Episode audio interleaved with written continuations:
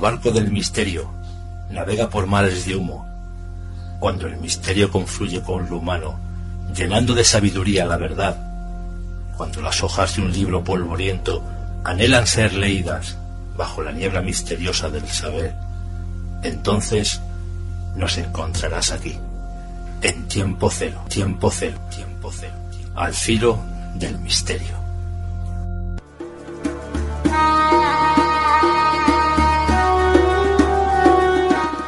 Psicofonías. Grabaciones sobre cinta virgen en cualquier magnetófono o cualquier otro tipo de soporte magnético óptico de voces humanas. Susurros, música, campanas o otro tipo de sonidos de ignorada procedencia. Aunque la distinción entre los términos parafonía y psicofonía sean prácticamente nulo, el nombre más apropiado para este fenómeno sería el de parafonías. Bien amigos, pues en este programa hablaremos íntegramente de este fenómeno de las parafonías. Pero antes, un servidor, como siempre, os dará la bienvenida a Tiempo Cero. Bienvenidos al Filo del Misterio.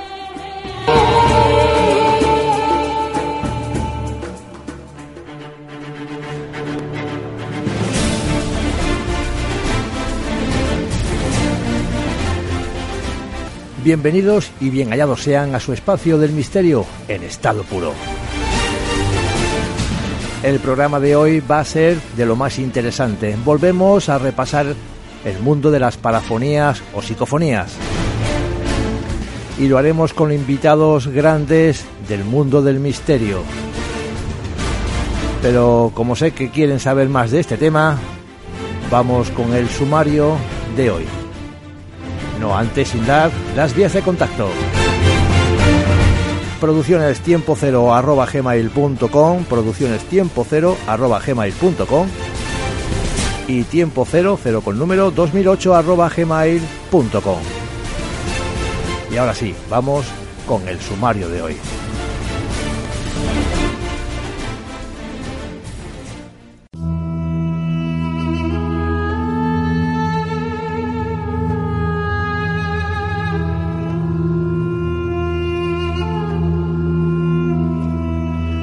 Esta noche nos adentramos en el mundo de las parafonías. ¿Qué son realmente? ¿De dónde proceden?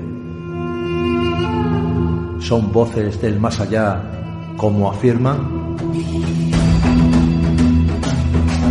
Nuestros invitados de hoy, Copérnico García y Santiago Vázquez, nos aclararán algunas de estas incógnitas sobre el fenómeno de las parafonías.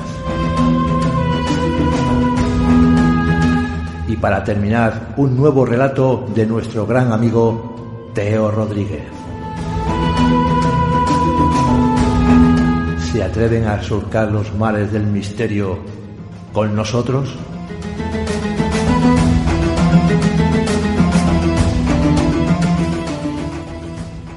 Salvador Rebollo, nos vamos y nos vamos con investigaciones de tiempo cero, que en esta ocasión seguiremos repasando o volveremos a repasar ese mundo que tanto te apasiona, el mundo de las psicofonías.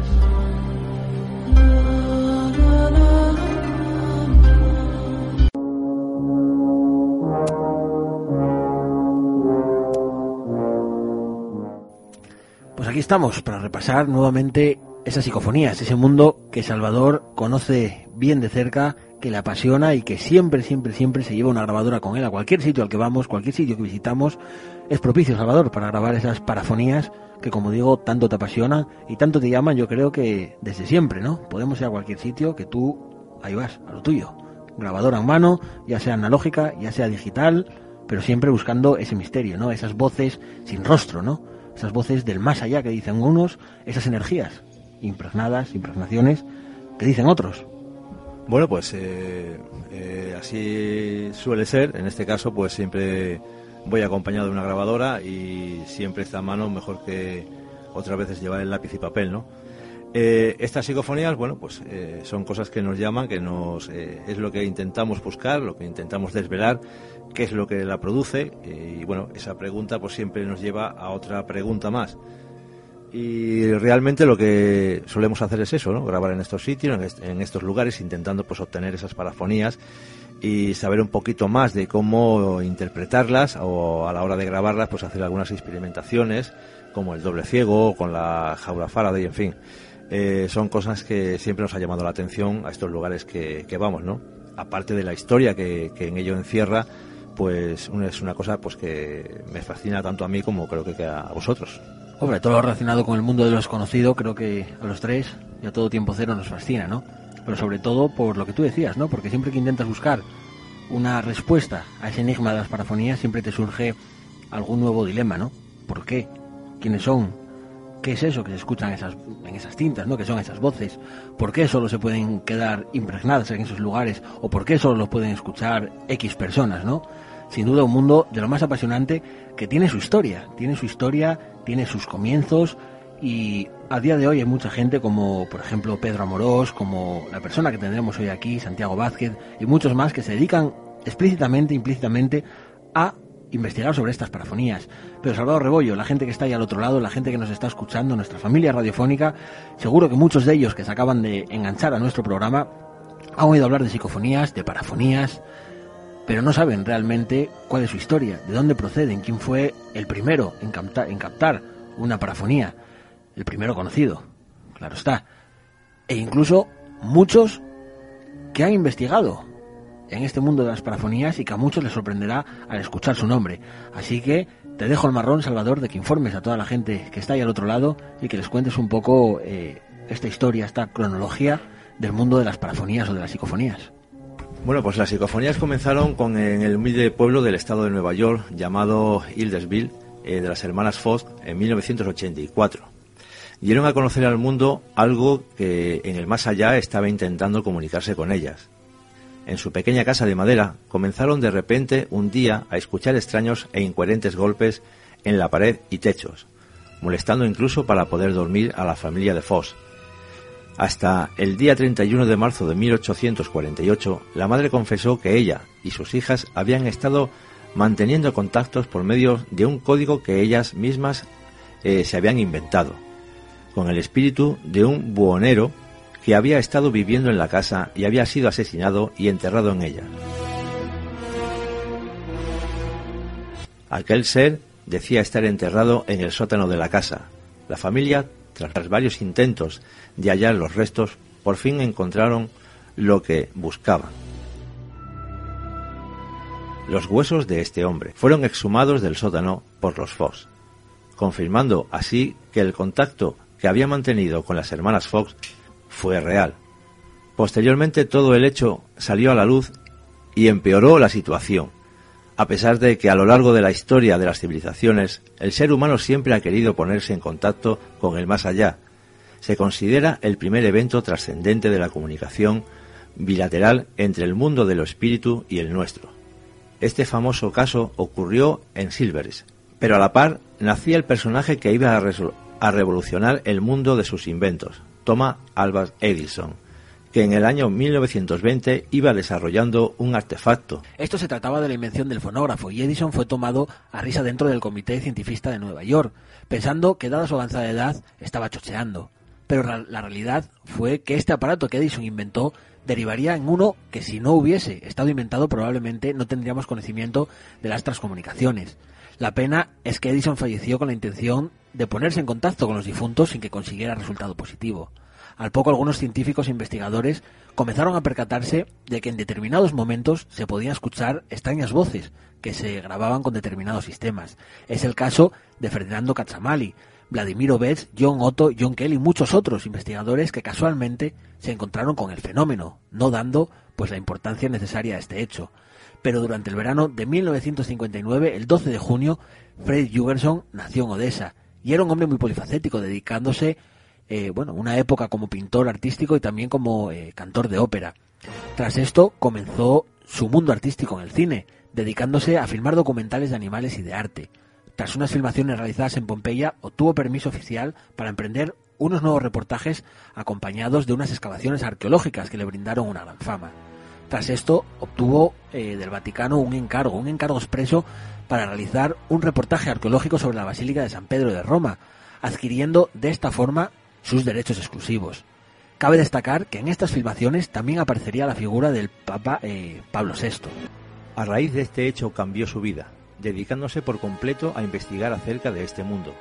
Entonces Jürgenson se rodeó de grandes y eficaces colaboradores que le ayudaban a completar y a demostrar sus indagaciones acerca de las voces. El parapsicólogo Dr. Brocken y Ag Wessing de Radio Suecia, así como otros ayudantes que investigaron durante el fenómeno haciéndolo público en 1964. En el conocido libro de Jürgenson, Voces for el Universo, Voces en el Universo, el propio profesor, el propio profesor Hans Bender analizó las grabaciones de Jürgenson y obtuvo con él numerosas voces que posteriormente analizaron de manera muy exhaustiva. Y cuando todo esto comenzó a salir a la luz, a la par de las investigaciones de Jürgenson, a finales de 1964, el doctor Konstantin Raudive hizo su aparición casual en el mundo de las psicofonías. Konstantin Raudive nació en Letonia en 1909 y estudió en París, Salamanca y Londres. Raudive era políglota y traductor de literatura en latón. Era un famoso novelista y un filósofo espiritualista. Cierto día, al abandonar eh, repentinamente su casa, se dejó un magnetófono grabando sin percatarse del hecho, y cuando regresó y escuchó lo grabado, quedó asombrado, quedó asombrado con el registro, ya que en el silencio de la cinta una voz le llamaba por su nombre en diminutivo, Costi, Costi. Era la voz de su difunta madre, la que había generado aquella inclusión. Raudiv quedó profundamente consternado del hecho y como había oído hablar ya de, de los resultados de Jugerson acerca de todos estos temas de grabaciones extrañas, pues lo invitó a Uppsala, que era donde Raudiv residía, para examinar todas estas grabaciones. Jugerson accedió de buen placer y así comenzó una larga serie de experimentaciones junto con Raudiv, en las cuales se gestaron diversos sistemas para la obtención de voces paranormales o psicofonías. Raudiv, tras largas meditaciones sobre el fenómeno, diseñó un aparato que lo denominó oniómetro.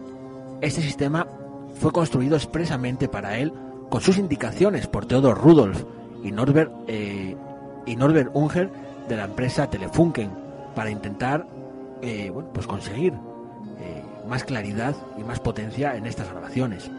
Este diseño Raudiv lo estudió con su buen amigo el doctor Alex Schneider, especialista en electrónica de alta frecuencia y médico en St. Gallen, en Suiza. Tras estas investigaciones con sus nuevos sistemas, Raudiv en el 68 publicó un libro titulado Lo inaudible se vuelve audible.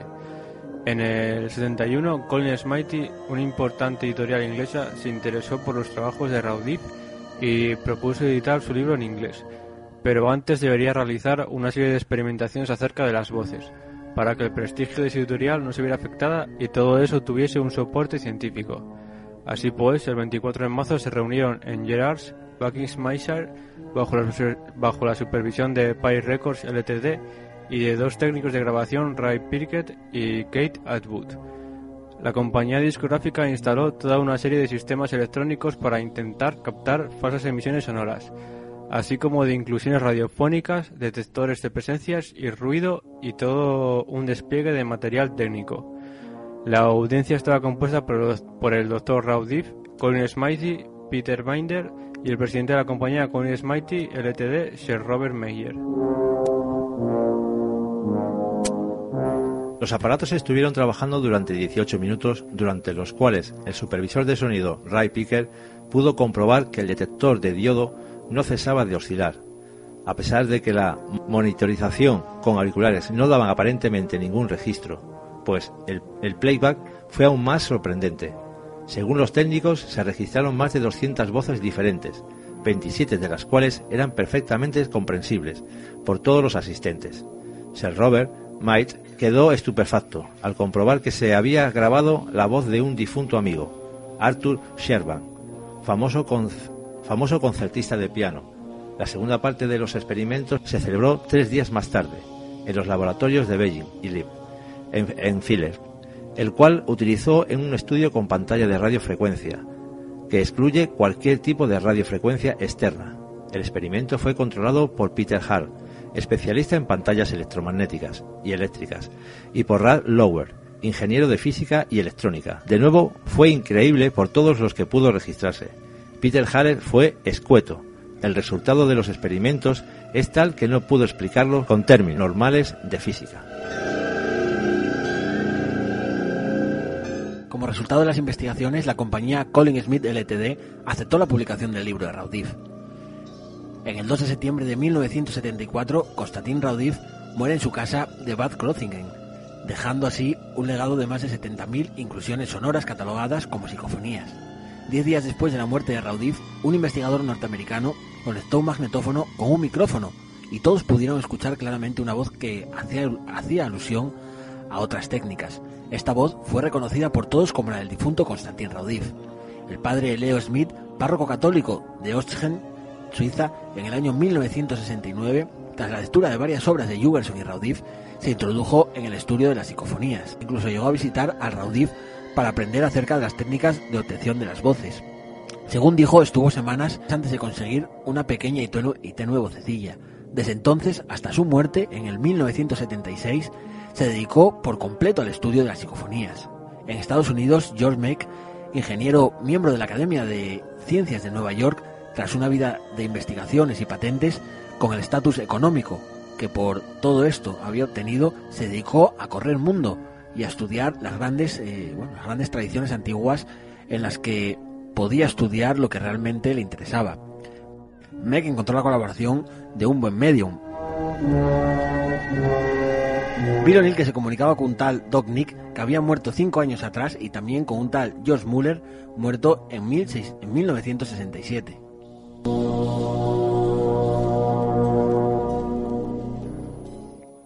El 27 de octubre de 1977 se consiguió por su parte una grabación en directo.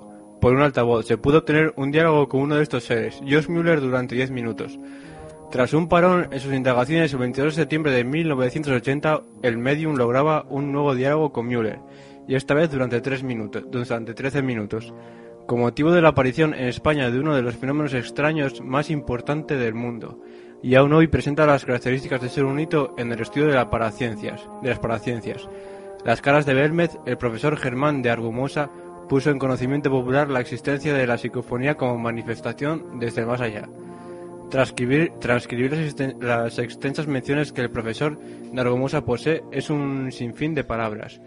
Por ello destacaríamos que fue presidente del primer Congreso Europeo de Parapsicología es Premio Internacional de la Sociedad Suiza de Parapsicología 1977.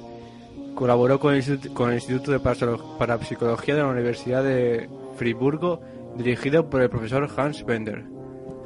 A pesar de todas estas menciones, conferencias, textos escritos, artículos y demás, Germán de Argumosa también tuvo tiempo de investigar acerca de las obtenciones de voces, realizando numerosas investigaciones en este campo. Una de las más nombradas fue la que sirvió a este erudito de las paraciencias para introducir el fenómeno en España.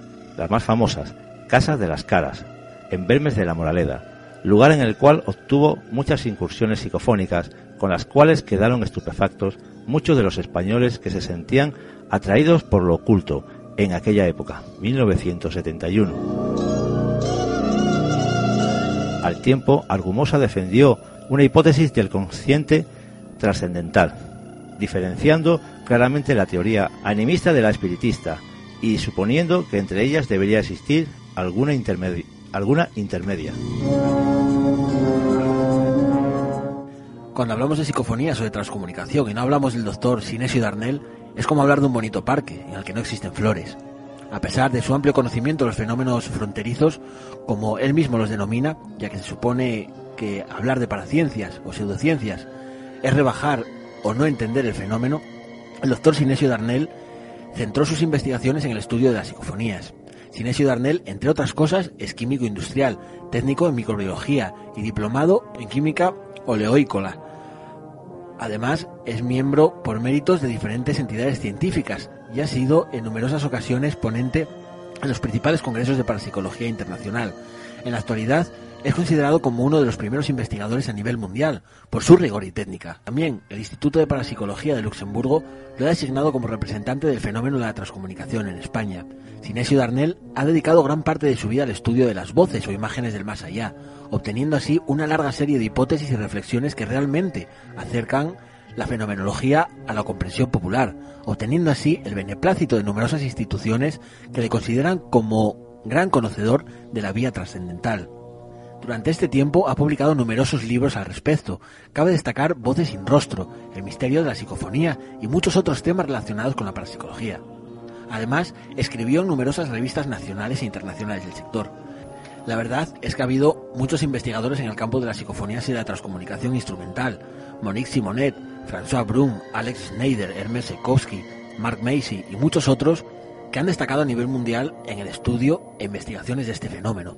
Ocurre que, como en todas partes, todo es limitado y debemos hacer mención en los personajes más característicos y representativos. Sin duda, como digo, hay un sinfín de ellos más, entre otros y en la actualidad el gran Pedro Amorós, que ha sido quien nos ha proporcionado este escrito que nosotros les hemos narrado ahora mismo sobre la historia de las psicofonías y de las parafonías. Un hombre que a día de hoy sigue indagando, sigue investigando en esta pseudociencia que es la parapsicología y sobre todo en estas psicofonías. Una psicofonía, Salvador, que muchos piensan que son esas voces del más allá, como veníamos diciendo en este monográfico de parafonías y de psicofonías. Otros que son esas energías. Pero, ¿por qué en tantas ocasiones, Salvador, cuando hacemos una pregunta, nos contestan? Si son energías, no deberían de contestar. ¿Y por qué en tantas ocasiones y en tantos lugares estas parafonías eh, hacen que salgamos despavoridos de estos lugares, con insultos, amenazas, todo tipo de, bueno, de alusiones, ¿no? A el investigador. Bueno, pues esto a esto se refiere pues que esas inteligencias a la hora de hacer una pregunta, cuando esa pregunta es contestada, podemos decir que esa inteligencia, perdón, que esa energía es inteligente, porque te está, te está contestando a lo que eh, tú le estás preguntando.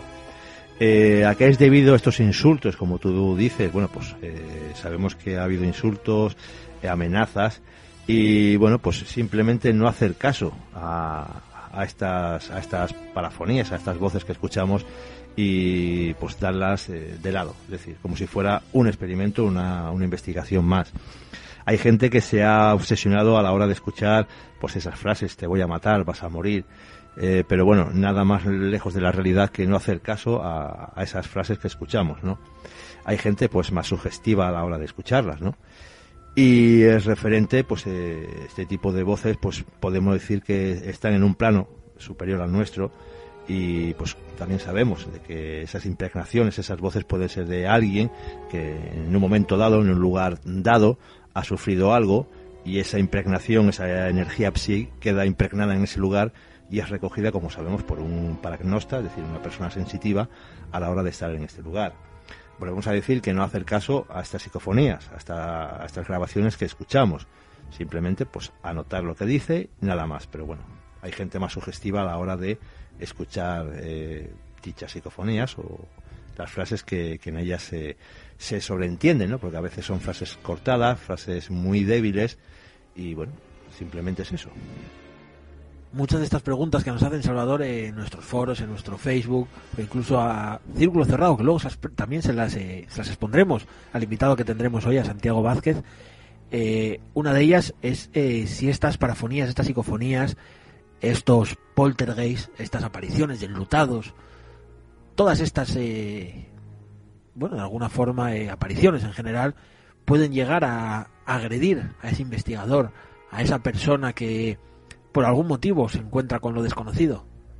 Bueno, agredir. Eh, puede ser, eh, sí, puede ser que sea agredido de alguna forma. Eh, ¿Te acuerdas aquella vez que estuvimos en aquella investigación en un cementerio donde una de las componentes pues recibió, como ella dice, pues un guantazo, algo que le había rozado, lo había dado en la cara? Y, vuelvo a decir lo mismo, todo puede ser psicológico, puede ser que esa amenaza pues sea también provocada por el subconsciente de esa persona, ¿no? O dejándose llevar. Eh, hay que ver también el caso, cómo se produce y demás, ¿no? Eh, es importante la cuestión y bueno la, la casuística, como en este caso diría nuestro amigo Sebastián, eh, perdón, Santiago Vázquez, es importante a la hora de estudiar esto. Digo esto, eh, digo esto Nacho porque hace unos, eh, bueno, nuestros últimos programas, no sé si recuerdas que hablamos de casas encantadas y demás, y hablábamos de ese caso, de ese famoso caso de la casa de Muñoz, ¿no? De la casa de los miedos de Muñoz, donde ese hombre, en esa entrevista que le hicimos, nos decía que llovía literalmente, creo que decía, eh, eh, no, que decía que la mayor hostia que le habían dado había sido dentro de esa casa, ¿no? No sé si lo recuerdas. Entonces no sé si tú piensas también que una psicofonía puede llegar a sugestionar e incluso, como veremos en una famosa psicofonía que veremos después, que escucharemos después del gran Germán de Argumose con la que hablaré y de la que hablaremos con eh, con Santiago Vázquez ha llegado a matar a una persona supuestamente. ¿Tú qué crees? ¿Eres de los que creen realmente que una psicofonía o un ente, una aparición, ese algo desconocido, esas voces sin rostro, como diría Sinesio Darnell, pueden llegar a agredir o a causar algún tipo de daño al investigador, al bueno, al, notario, ¿no? De alguna forma, que es lo que nosotros hacemos, ¿no? Dar fe de que esos fenómenos existen, incluso en muchas ocasiones, Salvador, yo creo también que sin buscar el, la explicación, ¿no? Simplemente el buscar lo que hay ahí. Desde mi muy humilde opinión, yo creo que juega un papel muy importante la sugestión en este caso. Si basándonos en los hechos, que serían las voces sacadas de las, de las grabaciones, una simple grabación no te puede hacer daño. En cambio, el miedo, eh, la sugestión, el, terror que te puede producir, sobre todo si a lo mejor dice tu nombre o, o que te puede llegar a aparecer a ti en tu cabeza, que te puede agredir verbalmente, pues te puede llegar a creer ciertas cosas. Una definición que acabas de decir que me encanta, me parece de las más hermosas dentro del mundo de la psicofonía, Salvador Rebollo. Eh, ecos del pasado. Estamos acostumbrados a ir a esos sitios eh, donde la tragedia se ha cebado con el ser humano, ¿no? Sitios donde la guerra ha hecho estragos, sitios como los Fortines de Ranón, como el magnífico pueblo de Belchite, donde hemos estado también eh, muchos sitios en los que hemos estado donde se ha producido un hecho trágico, incluso en hospitales, sanatorios y demás. Y estamos acostumbrados a hacer lo que te decía, esas preguntas, a intentar eh, conseguir que eso que está ahí, vuelvo a repetir las palabras de Sinesio Darnell, esas voces sin rostro, pues que nos intenten contestar. Pero ¿y si son ecos del pasado? ¿Para qué hacemos esas preguntas, Salvador? Porque sería algo absurdo, ¿no? Que un eco, una impregnación, esas impregnaciones que quedan ahí suspendidas en el éter, pues nos puedan contestar, ¿no? Yo creo que en todo caso podríamos estar hablando entonces de casualidad, ¿no? Tú haces una pregunta y por casualidad ese eco, ese rebote queda impregnado ahí, pero no deja de ser o no dejaría de ser una mera y simple casualidad.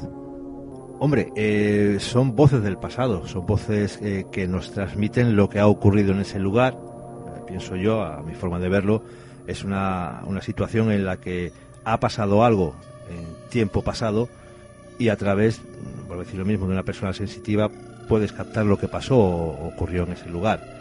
Estas voces quedan atrapadas en ese lugar y luego pues son pues perceptibles, ¿no? Nos hablas de Ranón, de esas cosas que han pasado en Ranón. Esos fortines, pues como hicimos en aquellas grabaciones, hacíamos preguntas referente al momento, es decir, alto, ¿quién va? Y nos contestan, es decir, es una energía inteligente. Ya, pero esa respuesta puede ser un eco del pasado. Porque nosotros lo que allí escuchamos fue, corre, tengo que matar. Eso podía ser una impregnación del pasado y que nosotros interpretamos que nos estaba contestando. Pero puede ser algo relacionado con el pasado. Tú hiciste una pregunta y dio la casualidad de que esa pregunta, pues podíamos, no sé, eh, concordaba con esa respuesta. Pero que pudo ser simplemente casualidad. Tú preguntaste, alto quién va y él dijo, corre, tengo que matar. ¿Casualidad?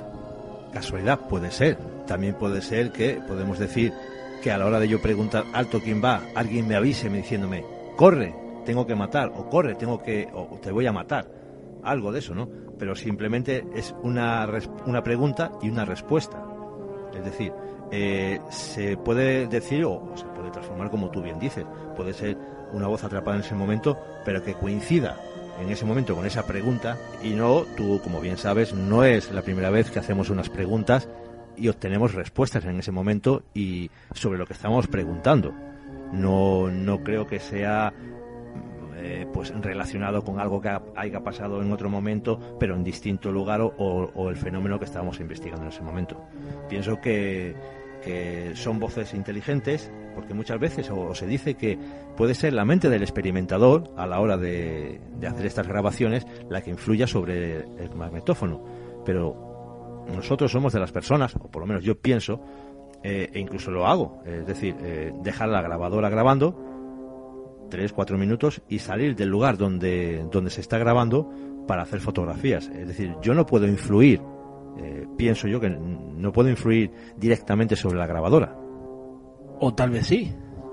Yo estoy recordando ahora esas charlas que teníamos telefónicamente con, eh, con Tony Blanche, en las que, bueno, Tony Blanche, para la gente que no lo conozca, que se acaba de, de unir a nosotros, es una persona, un compañero de, de Gerona, de Verón Misteria, el grupo de parapsicología Verón Misteria, que tiene ese don de poder ver cosas de la gente, ¿no? de ver el alma de la gente y de ver a esa gente fallecida. Y en tantas y tantas ocasiones, a mil kilómetros de Asturias, de nuestros estudios, Tony Black me estaba diciendo cosas que me habían pasado a mí y que me iban a pasar. ¿Por qué tú, por estar en la habitación de al lado de donde has dejado esa grabadora, no puedes influir mentalmente en esa grabadora? Quizás sí, quizás la mente sea más poderosa aún de lo que nosotros eh, pensamos, ¿no? no por estar eh, a dos metros de la grabadora no puedas influir en ella. Yo creo que sí, que también se puede. Sí, puede ser, pero yo personalmente, cuando, una vez que dejo la grabadora, eh, me dedico a hacer fotografía del lugar.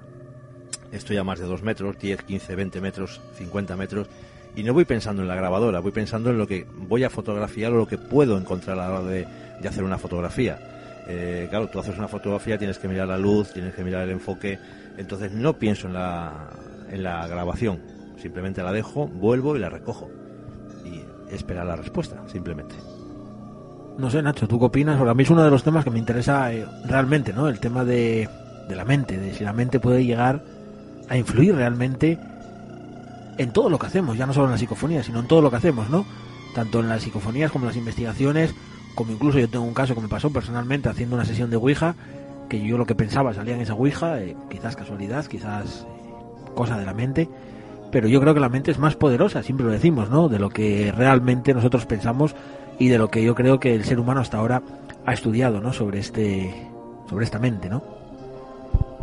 De hecho, hay mucho que desconocemos sobre el cerebro humano, hay muchísimas cosas que desconocemos sobre él y que eh, seguramente no dentro de mucho se descubrirán nuevas facetas nuevas del, cerebro y por qué no puede podría influir en, en, la grabadora si influye en la grabadora creyendo ya de base que influye no sabemos a qué distancia podría influir es que de, ya estando por hecho ciertas cosas desconocemos muchísimas cosas sobre sobre las psicofonías o sea, mucho también depende, ya aparte de la psicología de la persona, las creencias. Y también creo mucho en la, en la casualidad. Creo mucho en la casualidad y, y la habilidad del cerebro humano para relacionar casualidad con, con el fenómeno en sí. Hemos hablado de, eh, eso, de la mente humana, algo que daría para un programa entero, y has hablado también de la casualidad, ¿no? De esas sincronicidades también, en las que también entran en juego mucho la mente, ¿no? En que te ocurra algo y gracias a ese algo, pues desencadenar toda una serie de, de sucesos, ¿no? Que te van pasando y algo de lo que hablaremos muy pronto también aquí en Tiempo Cero, esas sincronicidades y algo que creo que también es muy que dará mucho juego, ¿no? Aquí para hablar con gente y con mucha gente hablaremos también sobre estas sincronicidades, ¿no? Salvador Rebollo, nos están preguntando que qué tienen que hacer para grabar esas psicofonías, qué tienen que usar, porque siempre estamos acostumbrados a escuchar en estas historias, en esta historia, ¿no? que narramos siempre de, de las psicofonías, que se usan magnetófonos, que se usan eh, aparatos de cinta cerrada como los que inventó Thomas Edison eh, y un sinfín de aparatos, aparatología más, pero que hoy en día que prácticamente no vamos a decir que estén en desuso porque nosotros seguimos utilizando esas cintas de toda la vida porque dan buen resultado, incluso yo creo que tanto o mejor que lo que podemos comprar actualmente a nivel digital pero que hoy en día para grabar una parafonía se puede grabar eh, con cualquier cosa, ¿no? Como pudimos ver en ese vídeo que yo grabé en Estella Lizarra con mi amigo Ramiro y que se captó una parafonía, una psicofonía simplemente con un teléfono móvil. Bueno, ahí hoy en día y debido a la tecnología que hay, pues se pueden grabar de muchas formas, ¿no?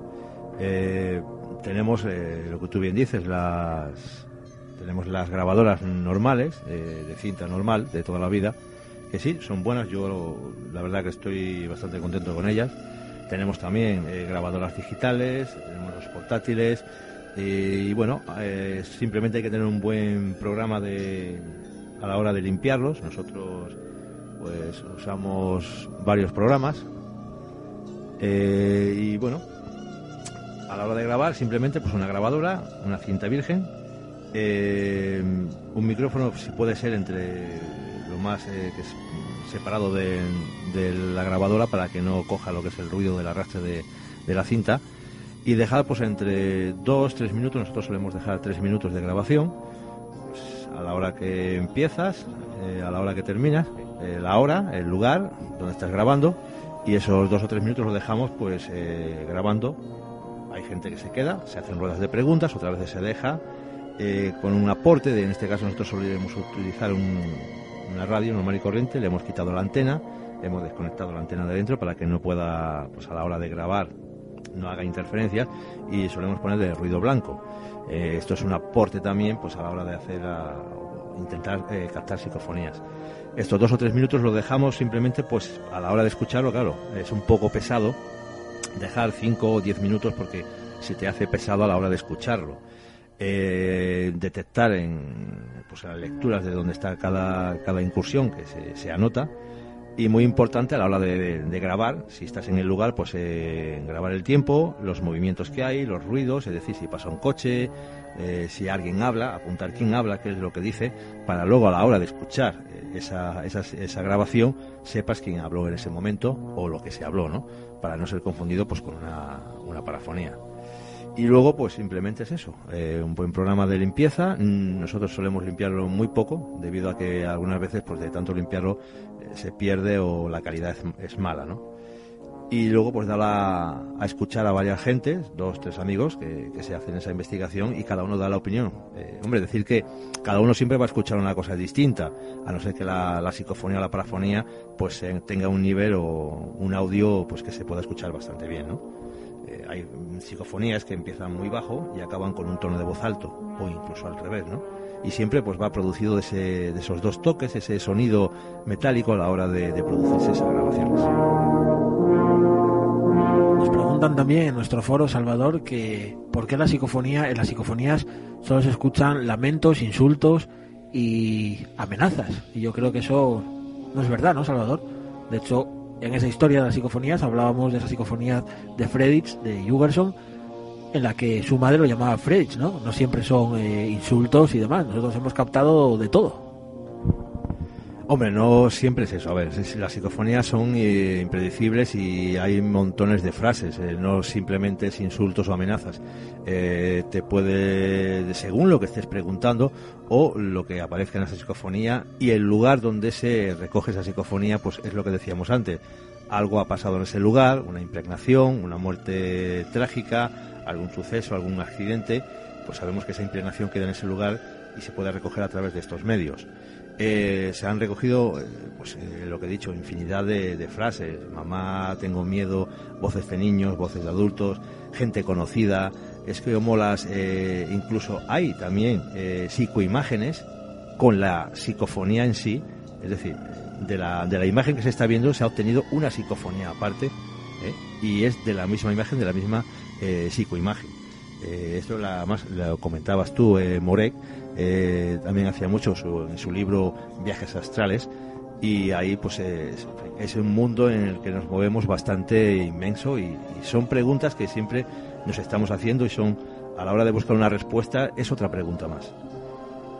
Sin duda que sí, que estas psicofonías eh, no siempre nos dan esas, eh, esas frases o esas palabras que de amenaza o de insultos o demás. De hecho nosotros, hablando antes de, de Ranón, tenemos una que dice, eh, Miguel, has hecho mi música, ¿no?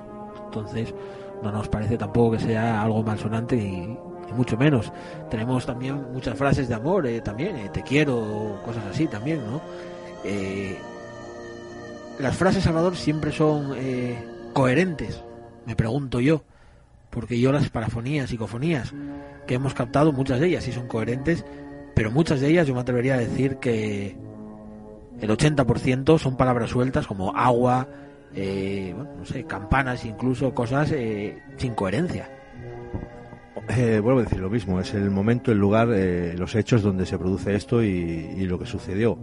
Exactamente, son frases incoherentes que es como, ¿cómo podríamos decir? Como una película de indios, antiguamente de aquellas de vaqueros que las frases eran entrecortadas, how, tal, matar, yo voy, eh, son frases entrecortadas que pues que a veces son incoherentes, no tienen sentido, no tienen el porqué, pero están ahí, esas frases se producen por algún motivo o algo que ha sucedido en ese lugar, vuelvo a decir lo mismo, y son frases que podemos eh, achacar a, algo que pues que nos quieren decir, no simplemente, sino también hay mensajes que te dicen que a través de esas psicofonías son mensajes que te dejan. Sabemos que hay psicofonías en las que dicen misa, quiero misa. Pues esa persona necesita la misa, es decir, son mensajes también. No simplemente son cosas eh, vanas, pero es eso, son cosas incoherentes que muchas veces a la hora de escucharlas es un quebradero de cabeza para nosotros a la hora de no saber tampoco la historia del lugar. Pero bueno, ya que empiezas a conocer un poco, ya le vas dando sentido y forma a eso, a, esas frases, ¿no? Sin duda nosotros somos unos meros aprendices dentro de este mundo de las parafonías, de las psicofonías, incluso dentro del mundo de la parapsicología o la paraciencia en general, ¿no? Ya que somos eh, prácticamente amateurs en este mundo, hacemos nuestras investigaciones pero a un nivel un poco eh, de usuario, ¿no? Por decirlo de alguna forma. Salimos con nuestras grabadoras e intentamos captarlas. Incluso, Salvador, yo creo que no intentamos ni explicar el fenómeno, simplemente eh, dar constancia de él, de que realmente existe, ¿no? Con estas parafonías. Yo creo que incluso a mí no me interesa ni el saber. ¿Por qué? Porque si no, si lo supiéramos, se acabaría el misterio, ¿no? Se acabaría realmente esa incógnita, ese enigma. ¿No crees, Nacho? Yo creo que a veces el llegar a un fin el, del conocimiento te puede hacer ampliar el misterio. Igual si algún día descubrimos que, que entrañan las psicofonías, ese mismo descubrimiento nos abra un abanico nuevo de preguntas, de querer saber más, nuevos misterios. El saber muchas veces lleva a querer saber más. Claro que sí, pero yo creo que si no se acabaría, ¿no?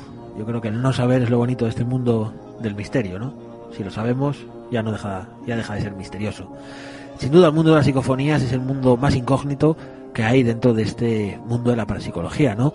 Y haciendo, como decíamos, arqueología de la memoria, recordando a todos esos personajes, a todos, esas, todos esos investigadores y esas investigadoras que formaron parte de este mundo de la parapsicología, pues eh, aquí estamos nosotros, en pleno siglo XXI, haciendo, aportando nuestro granito de arena, buscando nuevas psicofonías, corroborando, como siempre digo, somos meros notarios, así que corroboramos y tomamos nota de que este fenómeno realmente sí existe, sí existe porque lo hemos vivido y que nos diga lo contrario, Salvador Rebollo, yo creo que es para no contestarle directamente, ¿no?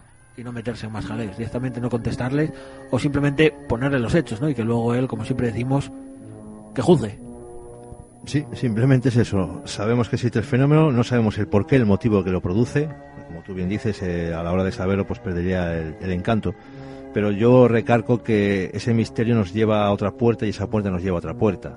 Aquellos que no, ahí está nuestra página www.tiempo02008.es, la sección psicofonías, ahí puede escuchar las psicofonías, puede descargárselas y puede hacer con el programa lo que quiera y pues decir si es verdad que, que es producida por la voz humana o simplemente es una voz, o como bien dice Nacho, una voz del pasado. Pues así es, simplemente eso, juzguen ustedes mismos. Sin duda nosotros nos consideramos investigadores serios, ahí están nuestras parafonías, tal y como nosotros las captamos, tal y como nosotros en nuestras investigaciones eh, las escuchamos. Y nada más, yo creo que eso, juzguen ustedes mismos, sin duda.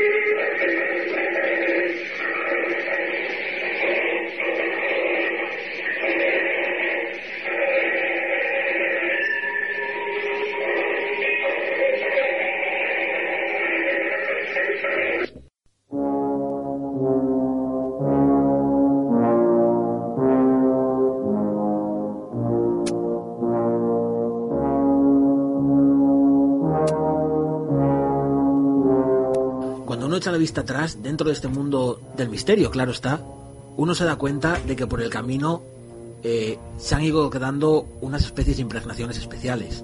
Hacíamos hace un rato un poco de arqueología de la memoria recordando a los grandes investigadores y padres de la transcomunicación y de la praxis que hoy nos rodea, las psicofonías. Ese mundo que, como Salvador comentaba, no deja de plantearnos nuevos enigmas a esas preguntas. Hemos mencionado a grandes ese entramado mundo de las psicofonías, grandes como Freddy Jugerson, como Constantin Raudif o el mismísimo Thomas Edison. Decíamos que eran muchos los hombres, los nombres de grandes investigadores, pero que como pasa en estos asuntos siempre remarcamos los más notables, los más importantes, por decirlo de alguna manera. Aunque vuelvo a remarcar que son muchos y muy buenos, y muy buenos investigadores los que nos quedan ahí siempre en el tintero. Un mundo que por algún motivo cautiva incluso a los más escépticos, el mundo de esas voces sin rostros, como diría el gran Sinesio Darnell. Un mundo del que muchos han hecho de él su forma de vida, empleando la misma para indagar y saber qué es lo que se esconde al otro lado de ese filo del misterio. Nosotros somos una de esas personas, una de esas personas que de un modo más amateur pues intentamos que ustedes, los que están ahí, cada semana al otro lado del transistor, pues sepan un poco más de lo que grandes investigadores actuales, como por ejemplo el gran Pedrito Amoroso, la persona que tenemos al otro lado del teléfono, pues van descubriendo.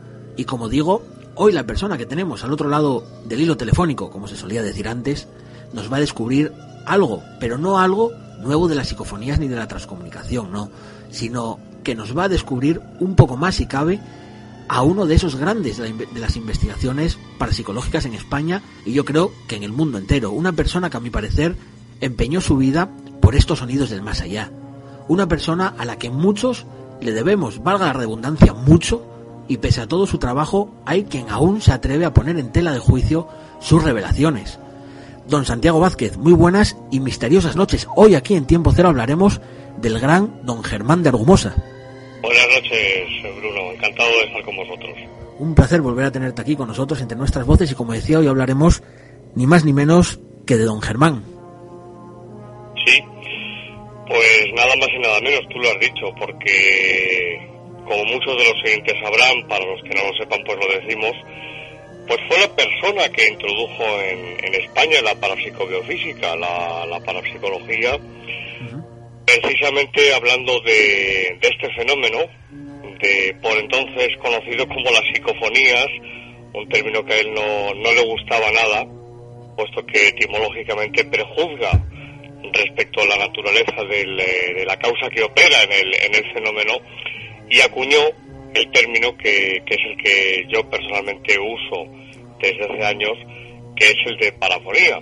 Pues fue en ese mes de noviembre, 11 de noviembre de, de 1971, cuando el profesor Argumosa habla en España por primera vez, nadie antes lo había hecho, del fenómeno de las parafonías. Y meses después vino Belmez. Y de su mano pues entró la parapsicología o parapsicobiofísica en España, por supuesto. Eso hay que, hay que reconocerlo y alguna vez hablo del pasado y más bien de décadas atrás, pues eh, alguna persona que, que prefiero omitir su, su nombre, pues en fin se ha presentado como se presentó como el, el padre de la parapsicología en nuestro país. No es cierto. La primera persona que habló aquí en España de, no solamente de este fenómeno de la psicofonía, sino en general de, de parapsicología, pues fue el profesor Argumosa y esto hay que hay que reconocerlo y hay que decirlo, ¿no?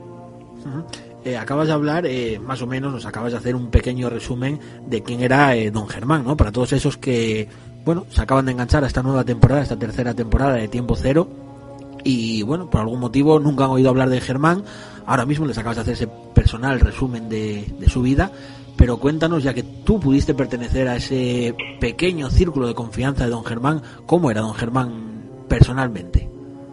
Sí, yo tuve, tuve el honor y tuve el, privilegio y nunca, nunca eh, podré estar lo suficientemente agradecido a, la vida y por supuesto al Ser Supremo, a Dios, de haberme puesto en ese, en ese camino, el camino de don Germán, en, eh, en esa villa, eh, cuando yo, siendo prácticamente un, niño, prácticamente pues te hablo con, con 16 años, pues eh, junto a, mi tan querido amigo Enrique Muro y mi hermano, pues haciendo una maqueta, que es lo que realmente estábamos haciendo para una, una emisora, por entonces en Radio 16, ya desaparecida desde hace bastantes años, pues llamamos a, llamamos a la cadena SER, ni cortos ni perezosos, y preguntamos por el profesor. Y cuál es nuestra sorpresa que el profesor pues nos atendió y no solamente nos atendió telefónicamente, sino que encima nos invitó a su casa, a su domicilio. En definitiva, pues pasamos una tarde maravillosa, escuchando psicofonías eh, o parafonías que habíamos grabado nosotros mismos, eh, aquí en Madrid, en, una zona, en un edificio eh, donde ocurrían fenómenos, y, ese, ese fue el primer contacto con el profesor. Después, pues pasaron los años y tuve la, la ocasión de compartir con él en su, en su domicilio los domingos sobre todo, es cuando yo iba por la tarde, domingos por la tarde, pues la intimidad, él, él y yo, eh, alguna vez, sí que es verdad que más, de una vez, eh, también el conocido y, querido compañero Iker Jiménez, pues también acudía de vez en cuando Carmen, con Carmen también hemos compartido juntos eh, tardes con, con, don Germán, también Javier Sierra en alguna ocasión estuvo en casa del profesor, pero sí es cierto que los últimos años de su vida, en sus últimos siete, ocho años de vida, pues fue el periodista y el informador y divulgador que, estuvo en su casa pues eh, más frecuentemente y disfrutar de su compañía. No me preguntas cómo es y te lo resumo muy brevemente, Bruno. Eh, don Germán era humanidad, humanidad de personificada. Era una persona que hacía, hacía suyos eh, tus problemas, que los compartía, la palabra compasión, que es sufrir con o en compañía de y era un hombre profundísimamente humano.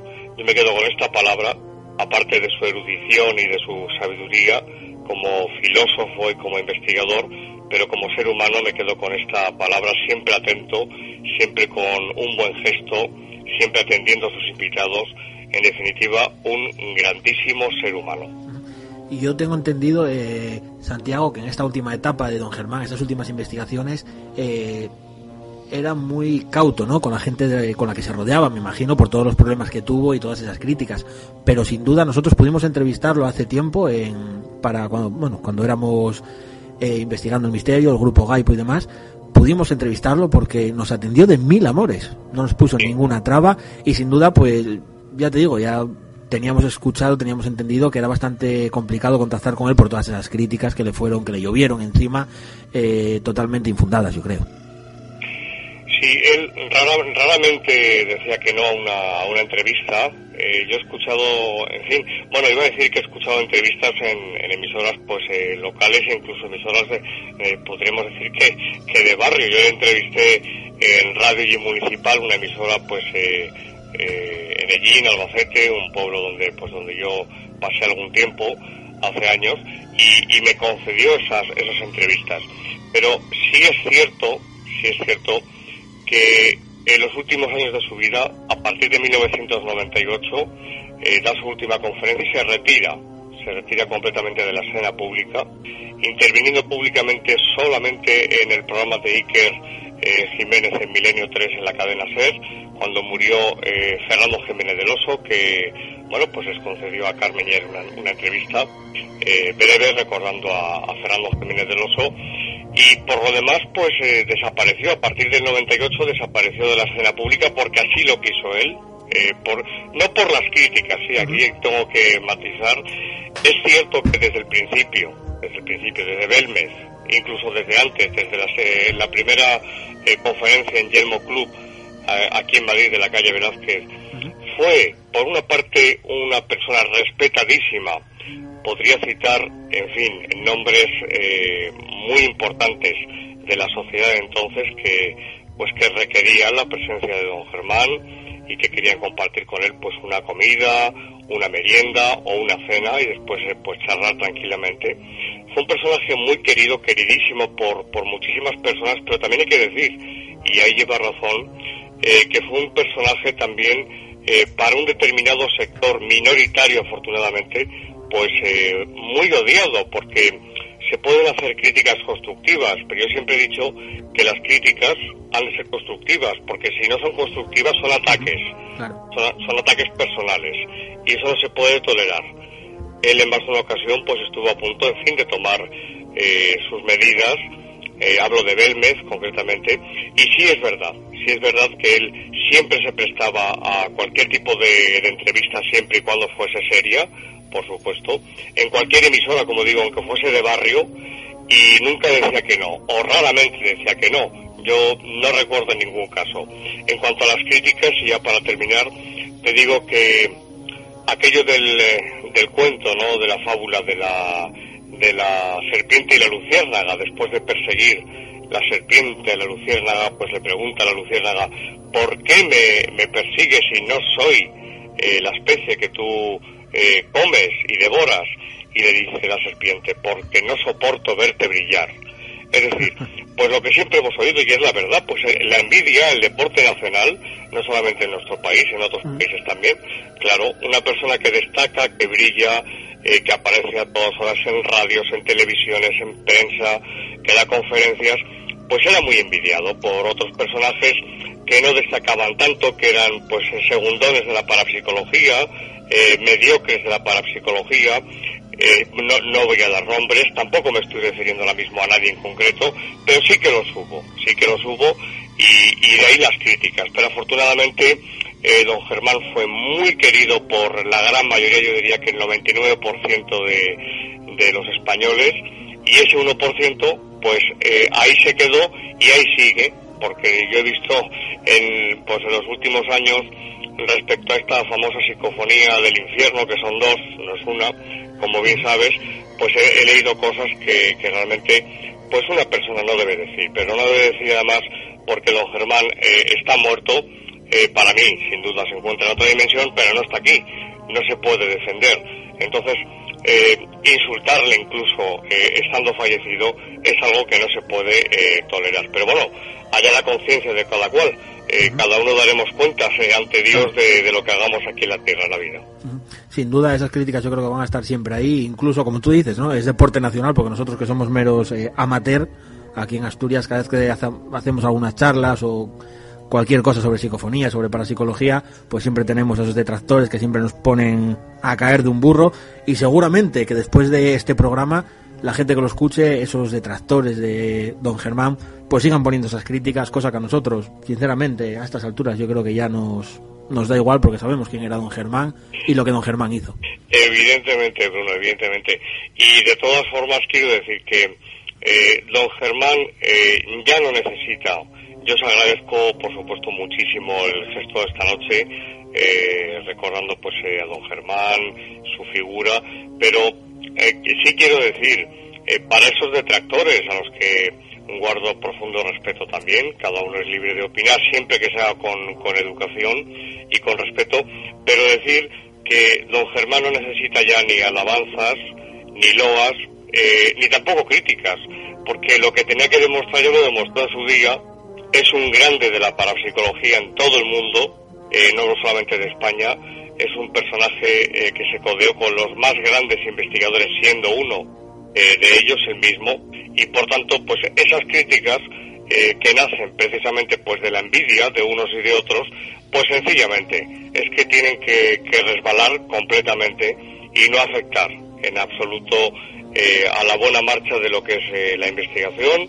Él quería que se siguiera investigando, lo seguimos haciendo vosotros, nosotros, tantos compañeros, eh, los de buena fe. ¿Qué hay de mala fe? Bueno, pues en todos, en todas las lentejas, ¿no? Pues siempre hay una que sale negra, o, un garbanzo negro, o, o, una manzana podrida. Pues, pues es así, con eso ya contamos, pero no hay que hacer absolutamente caso pero en absoluto de, de ninguna de estas eh, de estos ataques eh, a veces feroces donde la persona pues llega al insulto a la humillación en definitiva eso hay que hay que obviarlo hay que olvidarlo y resaltar que es lo más importante claro. la cantidad de seguidores que vosotros tenéis que afortunadamente nuestro programa tiene también otros compañeros la cantidad de mails que nos llegan eh, de oyentes dándonos eh, su enhorabuena por, por el trabajo que realizamos todos los compañeros del Misterio y ese porcentaje ínfimo, mínimo, pues eh, es que estaba acordándome ahora de una... Te lo voy a contar si me permites en sí, un sí, minuto. Sí, claro que sí. Te lo, te lo voy a contar porque tiene que ver con don Germán. Una tarde, una tarde yo estaba con él en su casa, una tarde de domingo, y te hablo pues tampoco hace demasiado tiempo, pues quizás hablemos de 2005, 2006, un, pues un año antes de, fallecer o un año y medio. Y me dice muy serio, me pregunta, me dice, Santiago, ¿sabes eh, de los siete pecados capitales cuál es el único en el que el pecador no saca ningún partido? claro, pues yo me quedé muy serio empecé a reflexionar y claro, pues no llegué a la conclusión en ese momento. Y le digo, pues ¿cuál es, eh, don Germán? Y me dice, la envidia, porque el lujurioso satisface, por ejemplo, pues su lujuria, por ejemplo, ¿no? Una persona que sea egoísta, el egoísmo, la avaricia, la avaricia, pues satisface pues esa, esas ganas de, poseer y de tener. Y así podemos seguir. La soberbia, pues la soberbia, la persona se siente por encima de todo, tiene el control de todo, está por encima de todo el mundo. Y así podremos seguir. Y me dice, pero la envidia no, porque la envidia envenena a la persona, la envenena, envenena su sangre, su alma, y no saca absolutamente nada positivo de ese sentimiento. Por tanto, ante esas personas que, que sienten envidia, esos detractores que tú decías, pues lo que hay que tener es simplemente, Bruno, lástima, nada más. Claro que sí. Eh, un grande, sin duda, Santiago. Eh, y para mí marcó un antes y un después también dentro de este mundo de las psicofonías, porque sin duda todos recordaremos esa famosa psicofonía de la que tú hablabas hace un rato, y una psicofonía que dura 10 minutos ni nada más ni nada menos, Santiago. Una psicofonía que para mí es 100% eh, vamos, creíble, fehaciente y que muchos de esos retractores, pues bueno, eh, siguen R que R y de ahí, no lo sacaremos nunca. Entonces, como tú dices, vale más que te resbale porque de ahí no los vas a sacar nunca y no vale la pena discutir con ellos. Pero sin duda a mí me marcó realmente porque son 10 minutos. Todavía he escuchado hoy algunos extractos, los que se pueden escuchar, mm. y sin duda es escalofriante. Sí, bueno, decía, decía esto de mm, que se ha apuntado, ¿no? Eh, un cerdo, ¿no? Que, que, era un cerdo, la, lo que se oye, es que me, de verdad es que me entra la risa. Eh, un, tren, ¿no? Un tren en marcha, la, por los, raíles, en definitiva. Bueno, eh, yo no voy a entrar ya, porque creo que, que sobra decirlo, Eh, en si es auténtica o no es auténtica. Eh, yo lo he dicho más de una vez, yo tengo aquí, donde estoy en mi mesa de trabajo, en un cajón, tengo esas, eh, esas grabaciones. Eh, decirte que son dos, son dos concretamente, eh, realizadas en noviembre, en el mes de noviembre de 1985, en un chalet a las afueras de Madrid, esto es eh, literalmente cierto. Y bueno, todo lo que yo he dicho en todos estos años, pues lógicamente es cierto porque toda la información pues me venía de don Germán si bien al principio es verdad que no tenía el informe, que ahora sí que tengo, el informe personal que él hizo del caso, y eh, en cuanto, por ejemplo, a fechas, apunté que fue en el año 90. Claro, yo no disponía exactamente de la fecha exacta de grabación. Hoy sí puedo decir que fue en noviembre, de en dos eh, madrugadas diferentes, diferentes del año 1985.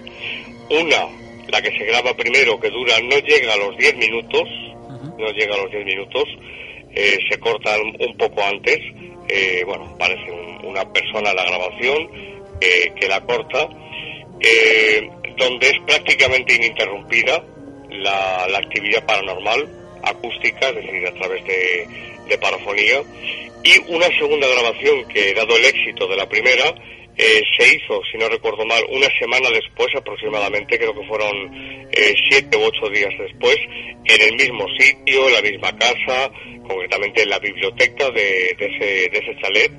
Y esta grabación fue más larga. Esta dura cerca de 14 minutos, si bien es cierto que entre medias hay unos espacios en blanco donde no se escucha absolutamente nada. Eh, se alternan estos espacios en blanco. Por lo demás, yo sí te puedo decir que la segunda grabación, eh, la segunda me impresiona muchísimo más que la primera. La primera, pues tiene un contenido que sí es, sí es impactante, la verdad, pero la segunda tiene y destila, destila una malignidad eh, realmente tremenda, ¿eh? Y, y, y no exagero, no exagero. Nosotros hace un momento, antes de contactar contigo, estábamos escuchando esa que, bueno, yo creo que ya se hizo una leyenda negra sobre ella, no sé si cierta o un poco eh, exagerada o casualidad, que es la famosa parafonía de te mataré, te mataré, te mataré. Sí, descon- desconozco cómo, cómo ha llegado esto pues pues a la red, no lo sé, se habló en su día, eh, y hablo de memoria, eh, si, si me equivoco que me perdonen los oyentes, eh, que se emitió en el programa de, del gran Antonio José Alés, eh, hace ya muchísimos años, hablamos de hace unas cuantas décadas. Eh, no lo sé, no lo sé. Yo sí puedo dar fe, yo lo que se ha publicado, pues, pues no sé, pues eh, a través de la red en general eh, se ha publicado de todo.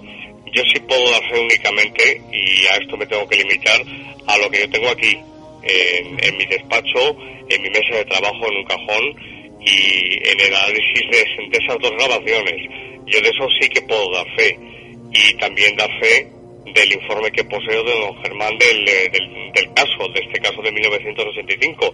De lo demás, pues mire usted, eh, cada uno es muy libre de pensar lo que quiera, estamos en una democracia muy sana, Claro. eh, lo malo es cuando se falta el respeto, claro, pero todo el mundo tiene derecho a opinar, y si un señor piensa que eso es un cerdo, eh, cuando le están matando, pues está en todo su derecho a pensarlo, y si piensa que los sonidos que se oyen son eh, los sonidos de un talgo Madrid-Cartagena, pues está en todo su derecho a eh, pensarlo, por supuesto que sí.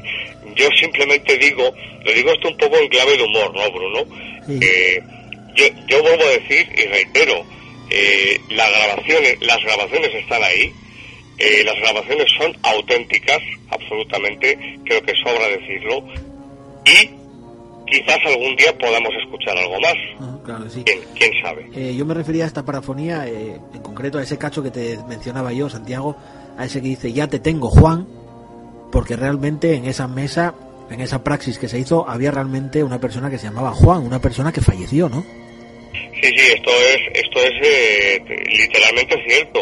Es decir, es que Juan, y además es que figura en el informe de- del profesor, eh, Juan era un- una persona que estaba vinculada a esta, a esta familia que vivía en ese, en ese chalet, que pasaba algunas temporadas, que ya tuvo algún, eh, experimentó en la casa algún eh, fenómeno paranormal, y efectivamente este Juan existió, no voy a dar de momento más datos, pero sí que estaba presente en la grabación, en la primera y también en la segunda, y es verdad, y es cierto, y así figura en el informe, que este Juan, eh, partiendo de esa eh, grabación que tú has comentado de ya te tengo Juan, te mataré, te mataré, te mataré, bueno, pues es cierto que unos meses después, eh, Juan, un hombre joven de 40 años de edad, eh, muere, muere estando completamente sano y en circunstancias que nos llevaría ahora más tiempo el comentarlas y demás.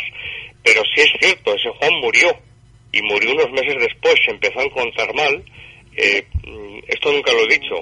eh, poco tiempo después de realizar esas grabaciones, una noche se siente mal, extrañamente mal, eh, estando sano. Y bien ahí quedó la cosa. Pero cuando realmente se puso malo de verdad, fue unos meses después. Y este Juan muere. Y claro, la pregunta, pues, pues lógicamente los oyentes se la harán. Eh, ¿La causa paranormal mató a Juan? Pues en mi opinión no. Y esta era la opinión también del, del profesor. La causa paranormal, que estén tranquilos los oyentes, no puede matar, eh, sino que conoció el futuro. Conoció el futuro y se hizo pasar por la causa de su muerte. Ayer veía una, una película, eh, voy a emitir el nombre, una película estrenada pues eh, recientemente, bueno, tampoco pasa nada por decirlo, ¿no? No, no, no, es, un- es una, claro, es una opinión, es una opinión, esta es eh, la película, una película que se ha estrenado hace muy poco, eh, The Devil Inside, eh, bueno, pues eh, después de terminar la película me preguntó, pues eh, una serie de personas, me preguntaron dos personas eh, con las que estaba que, que qué opinaba. Y les dije pues que no me creía absolutamente ni una sola palabra de lo que acababa de, de ver. Es decir, casos en los que, eh, en este caso poseídos por, por una entidad preternatural maligna, en este caso diabólica, haya matado directamente a una persona, esto, eh, casos documentados, y cuando digo eh, casos documentados, me refiero con rigor, casos rigurosos e investigados con rigor, mm, yo no digo que no existan, digo que a mí por lo menos no me ha llegado ninguno, a don Germán tampoco, y creo que no los hay. Decir, que por ejemplo en un poltergeist un cuchillo eh, salga disparado contra la yugular de una persona y la mate, eso no ha ocurrido nunca, o por lo menos yo no tengo noticia, creo que de haber ocurrido me hubiera llegado. Pues igual las parafonías, es decir, las parafonías muchísimas veces engañan, mienten terriblemente, no hay que fiarse nunca de ellas, nunca, pero sí que es cierto que a veces, al igual que por ejemplo en la Ouija, que también es peligrosísima como sabemos, pues también se dan eh, hechos futuros que se cumplen. Por tanto, en este caso de Juan, lo que hay que pensar es que la causa conocía que Juan iba a morir y por lo tanto se hizo pasar, a través de ese contenido psicofónico, se hizo pasar por la causa de su muerte. Es que es algo que nos eh, preguntan mucho cuando abrimos vías de contacto, en círculos cerrados o en charlas que damos. Una de esas, eh, de esas preguntas, yo quiero recurridas, siempre es esa, ¿no? Si eh, esas psicofonías, esas apariciones, esos poltergeists, esos famosos enlutados que aquí en Asturias en tantas ocasiones hacen aparición, ¿no? esas santas compañías, pues si pueden hacernos algún tipo de mal, de agresión o incluso, eh, no sé, de alguna forma, como en este caso se dijo, pues eh, hacernos fallecer o algo de eso, algún tipo de daño, ¿no? Entonces ya queda confirmado que por tu parte rotundamente que no. Que no, que no, que no, que vuelvo a decir, de haberse producido me hubiera llegado, me hubiera llegado el, caso. Eh, yo no conozco ninguno. Ahora bien, has, mencionado un término importante y es la agresión. Esto, esto sí se ha dado. Es decir, son casos muy puntuales, son casos eh, muy infrecuentes, es decir, que se dan pues de muy de cuando en cuando, pero sí que es cierto que en la historia de la parapsicología sí que se ha dado en alguna ocasión un fenómeno por parte de la causa que opera eh, se ha agredido a, un testigo. Esto sí que ha ocurrido.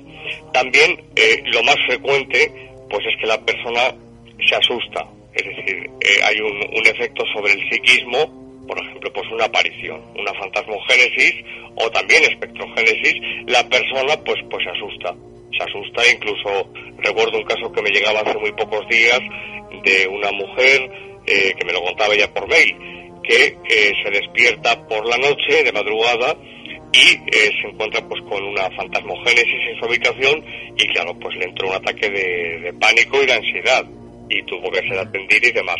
Esto sí puede ocurrir, pero claro, de ahí, de, de un susto, de un ataque de pánico, crisis de ansiedad, o incluso de una agresión, también, también bofetones invisibles han ocurrido, patadas invisibles también han ocurrido.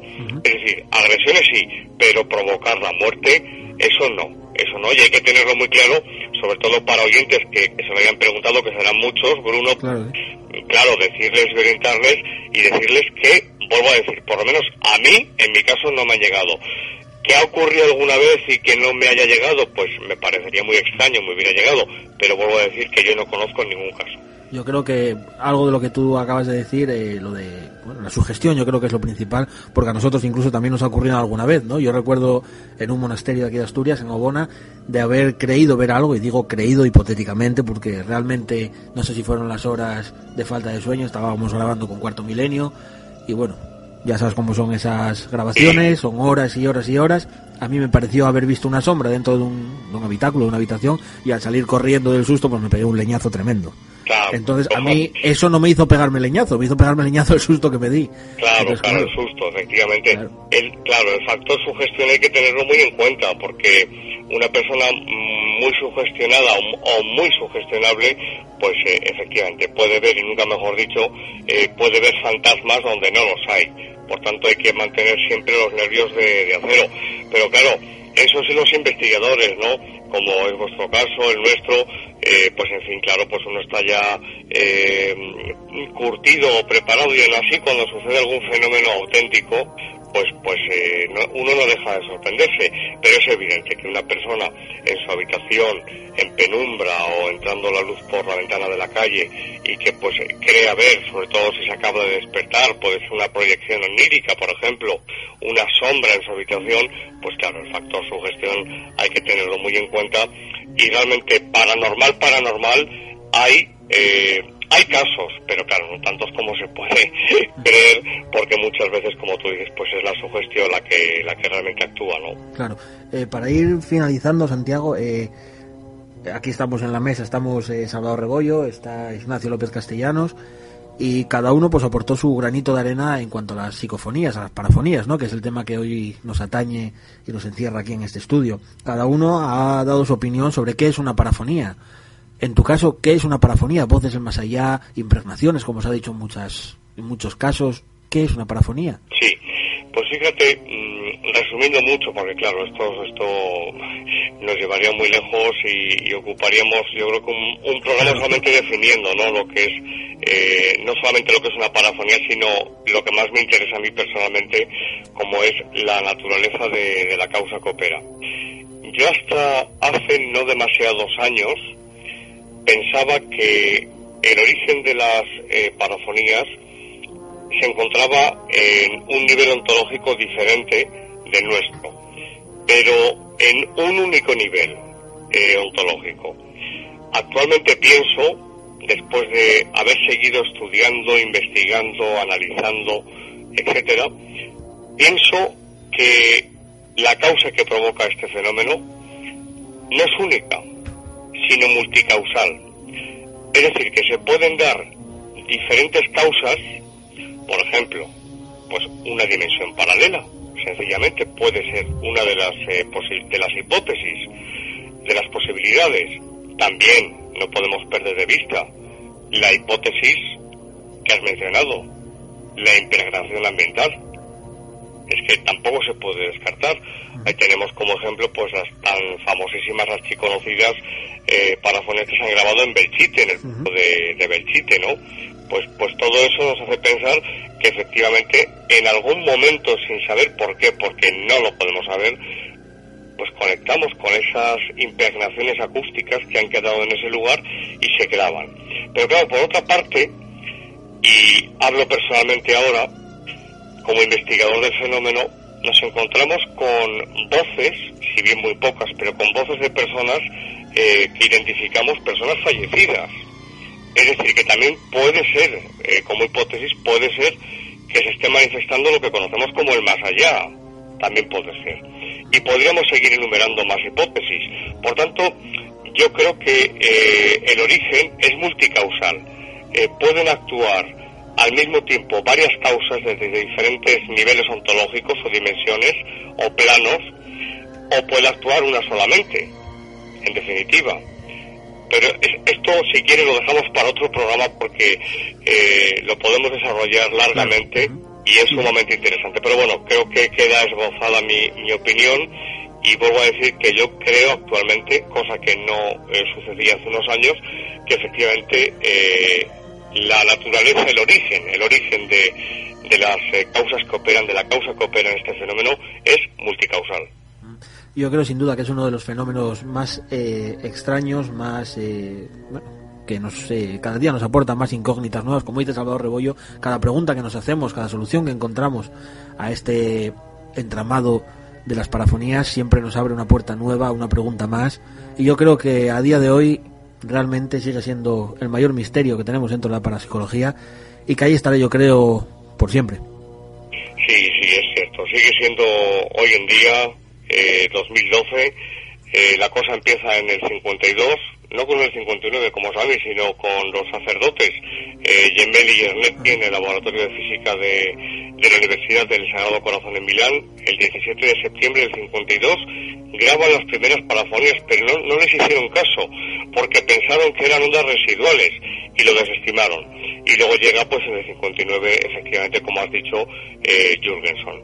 Nos encontramos si bien es cierto que la aparatología ha avanzado muchísimo, pero en cuanto a la filosofía del fenómeno, eh, saber, saber con un porcentaje alto con qué estamos contactando, qué tipo de naturaleza eh, es la causa, creo que todavía eh, nos encontramos muy atrasados y que queda mucho por investigar. Así que es lo que todos tenemos que hacer, investigar con rigor y con seriedad. Era lo que hablaba yo con mis compañeros, que yo incluso en muchas ocasiones eh, yo creo que he dejado de lado hasta el intentar saber qué es lo que hay ahí al otro lado, ¿no? ¿Qué son esas parafonías? Y me he dedicado simplemente a ser un mero notario, a dar fe de que eso realmente sí existe. Claro, claro, efectivamente.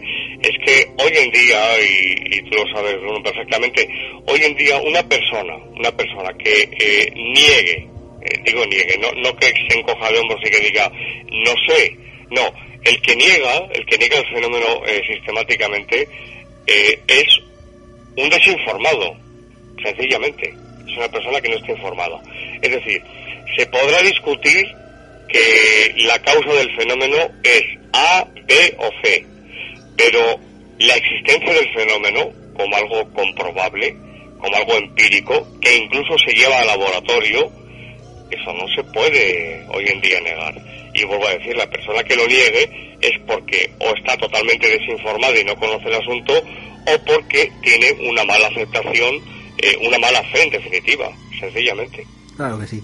Santiago Vázquez, amigo, todo un placer, todo un honor y un privilegio el tenerte aquí y de alguna manera el haber tenido también con nosotros hoy en pensamiento, en alma y en espíritu a don Germán, al que hemos recordado y sin duda seguiremos recordando siempre porque para nosotros ha sido un referente y posiblemente de los más grandes, por no decir el más gran investigador dentro de este tema.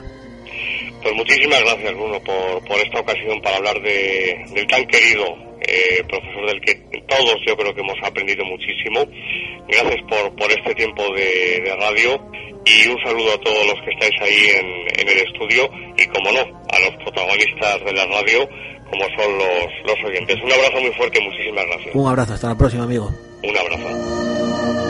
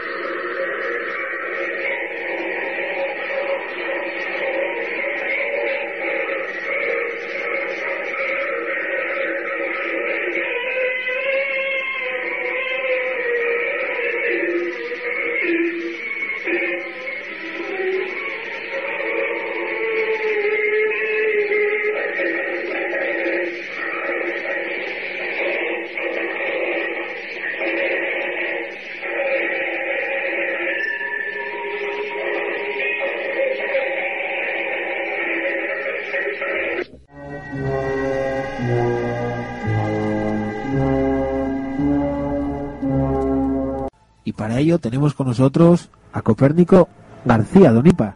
Copérnico, buenas noches, compañero. Buenas noches, ¿qué tal? Pues aquí estamos, en el filo del misterio, como siempre. Pues un placer, un placer estar aquí en vuestro programa y, bueno, mandar un saludo a toda la, toda la, audiencia. Y, en fin, vamos a ver. Pues hablábamos de estos aparatos, estos chismes, como yo los llamo.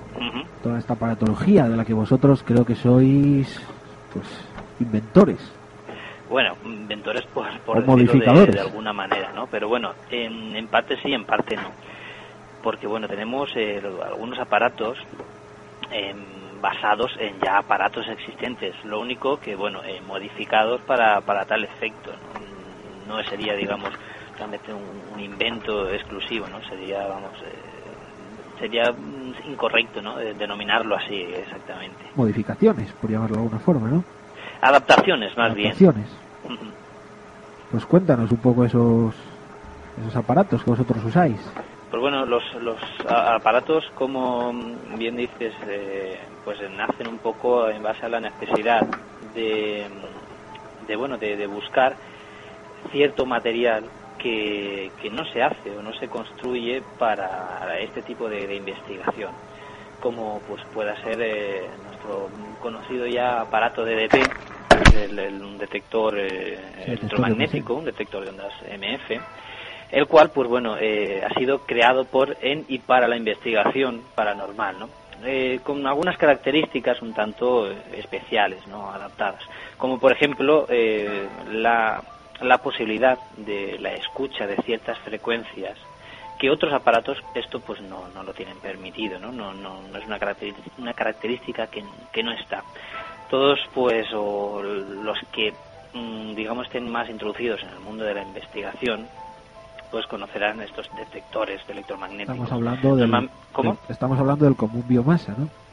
No, eh, bueno, No. sí, se conoce, más bien se conoce también el biomasa, el detector eh, de cambios eh, Sí. iónicos, Ajá. del cual también eh, disponemos También. nosotros uno.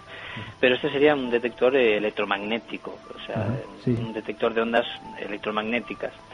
Nosotros concretamente trabajamos con uno que, bueno, que es el DDP, el cual pues tiene un rango de frecuencias un tanto más ampliado que, que el resto de aparatos. Es un, un aparato que se construye desde cero, o sea, nosotros eh, concretamente eh, lo hace solamente una persona, en este caso es Miguel Ángel, que, que es mi hermano, y él es el único que se encarga de lo que es el, el desarrollo. Desde la placa base, el circuito, a los componentes se va montando completamente, es una cosa pues totalmente artesanal, ¿no? Y bueno, lo que decía es que eh, está adaptado para, para este tipo de, de trabajo. ¿Por qué? Porque también hemos añadido, además, eh, algunos aspectos interesantes como el módulo captor o la, cabeza sensora de este aparato, hoy por hoy ya la podemos intercambiar con otras con otras eh, con otras actualizaciones ¿no? que, vamos haciendo. ¿Para qué? Pues bueno, por ejemplo, ahora hemos hemos creado una, un sensor, un nuevo sensor para el DDP que nos da pues eh, una potencia muy superior de detección, concretamente 90 veces más potente que la que viene de origen.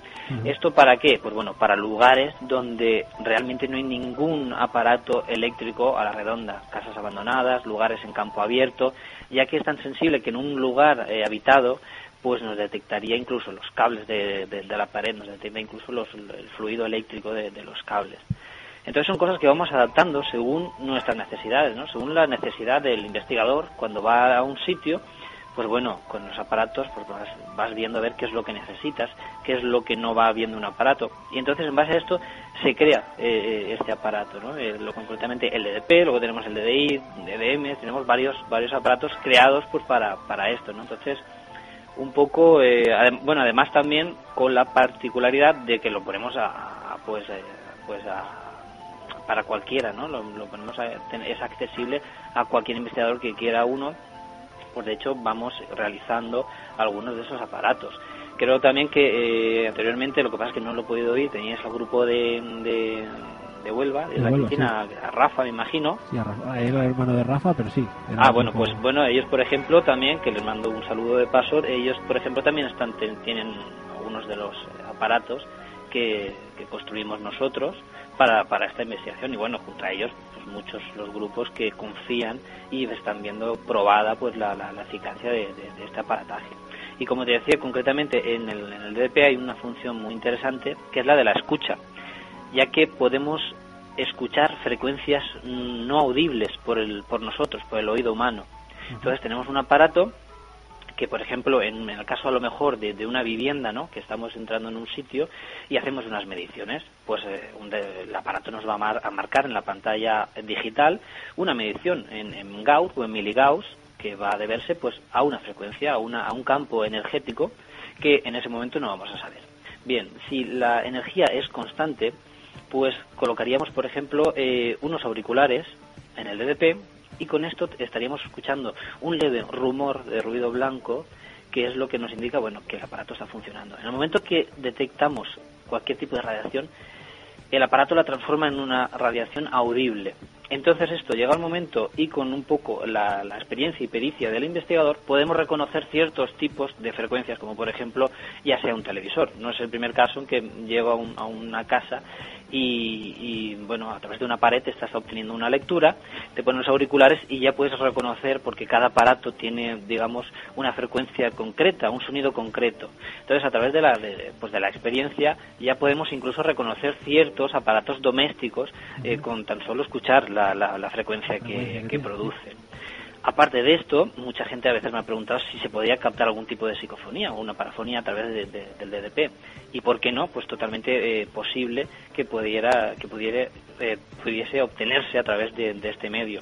Para esto tendríamos el, el- el DDP conectado con un cable a un ordenador, por ejemplo, e iniciaríamos una grabación. Asimismo, podríamos hacer también un control de frecuencias con, con un, con un ordenador y con un software que nos tenga pues tenga ese tipo de, de- de registro, ¿no? que podamos luego hacer un análisis de, de registro en cuanto a, a las grabaciones obtenidas. Esas preguntas que nos hacían la gente que nos oye, que comentábamos antes, una de ellas era para ti. Ujú. Uno de ellos nos comentaba que en un foro había oído hablar, como gente de Onipa, pues comentaba algo sobre una jaula Faraday. Ujú. ¿Cómo podía eh, fabricar esta jaula o dónde podría conseguirla y qué uso determinado tiene esta jaula? Sí, pues eh, es muy sencillo. El hecho de, de la jaula de Faraday es algo que, bueno, a veces pues a, quizá la gente a lo mejor más neofita un poco en el tema suena como algo extravagante, algo complejo, algo grande, ¿no? Pero bueno, en- el- la construcción de una jaula Faraday, bueno, primeramente yo creo que habría que decir para qué la vamos a utilizar. La jaula Faraday no es más que eh, un medio para evitar que frecuencias electromagnéticas lleguen a un determinado aparato, a, a una grabación, a un micrófono, a una grabadora, a un aparato y lo evita. Esto, por ejemplo, a nivel industrial, donde se construyen, por ejemplo, aparatos ultrasensibles o incluso el desarrollo de chips, están metidos estos laboratorios en jaulas de Faraday. Una jaula es, pues, como bien dice la palabra, un, podría ser un mallado metálico, una jaula que, eh, entre otras cosas, lleva pues una toma a, tierra. Entonces esto lo que hace es que impide la, la- la radiación, o sea, la, la- la modulación electromagnética más bien. Eh, digamos que rompería la estructura de, de la onda electromagnética, ya que el, electro- el electromagnetismo puede, atravesaría la, la jaula, pero sí la onda en sí, la modulación, la, la vamos, la detiene por completo, la, la desmodula, ¿no? Por así decirlo. Forma de fabricarla, pues muy sencillo. Podemos utilizar desde dos simples coladores grandes, por ejemplo, unidos y en su interior pues colocaríamos, por ejemplo, el magnetófono, una grabadora, una grabadora digital o un micrófono. En el caso de utilizar un micrófono, lo recomendable es meter todo el instrumental dentro, ya sea la grabadora y, y micrófono. Y no olvidemos, eh, muy importante, tener una toma de tierra. Sería un cable conectado a esto y a, a una toma de tierra a ser posible, para así pues descargar esa, digamos, esa carga eléctrica a toma de tierra. Y es muy, es muy sencillo. Entonces se utiliza simplemente para descartar, esto se tuvo también, eh, ha tenido un poco como fase de modas, ¿no? Donde también se utilizaba para descartar que las psicofonías fuesen voces, por ejemplo, o filtraciones pues de, de- de radio, de ondas FM, De AM, que se inmiscuían en las grabaciones y bueno, producían pues esas falsas, esas falsas voces. Con este, con este método, pues tendríamos ya descartado el hecho de que cualquier tipo de frecuencia de este tipo, modulada, pues se metiese dentro de la, de la, de la grabación. Esto no podemos confundirlo con una campana de vacío, ¿no? No, no, no. Y bueno, totalmente con, es, eh, totalmente eh, se pueden combinar perfectamente. Y luego además eh, podríamos tener eh, campana de vacío o cámara anecoica o caja sorda, ¿no? Más comúnmente conocida. También es parecido, pero no es lo mismo.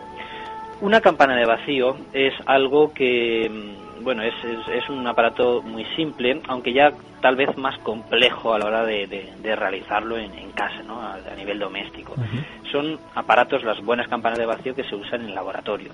Son como una especie de peceras o campanas de cristal en las cuales se extrae el, el aire de su interior. Están al vacío. ¿Qué ocurre? Pues esto es para evitar, si metemos un micrófono dentro y le extraemos a la campana el aire, pues evitaríamos que toda onda sonora transmitida por el aire llegue al micrófono. Por lo tanto, cualquier voz que obtuviésemos eh, de este, con este método, pues sería totalmente y puramente energética. Sería pues con un origen básicamente eléctrico, el cual pues se quedaría impregnado en, en esta en esta grabación.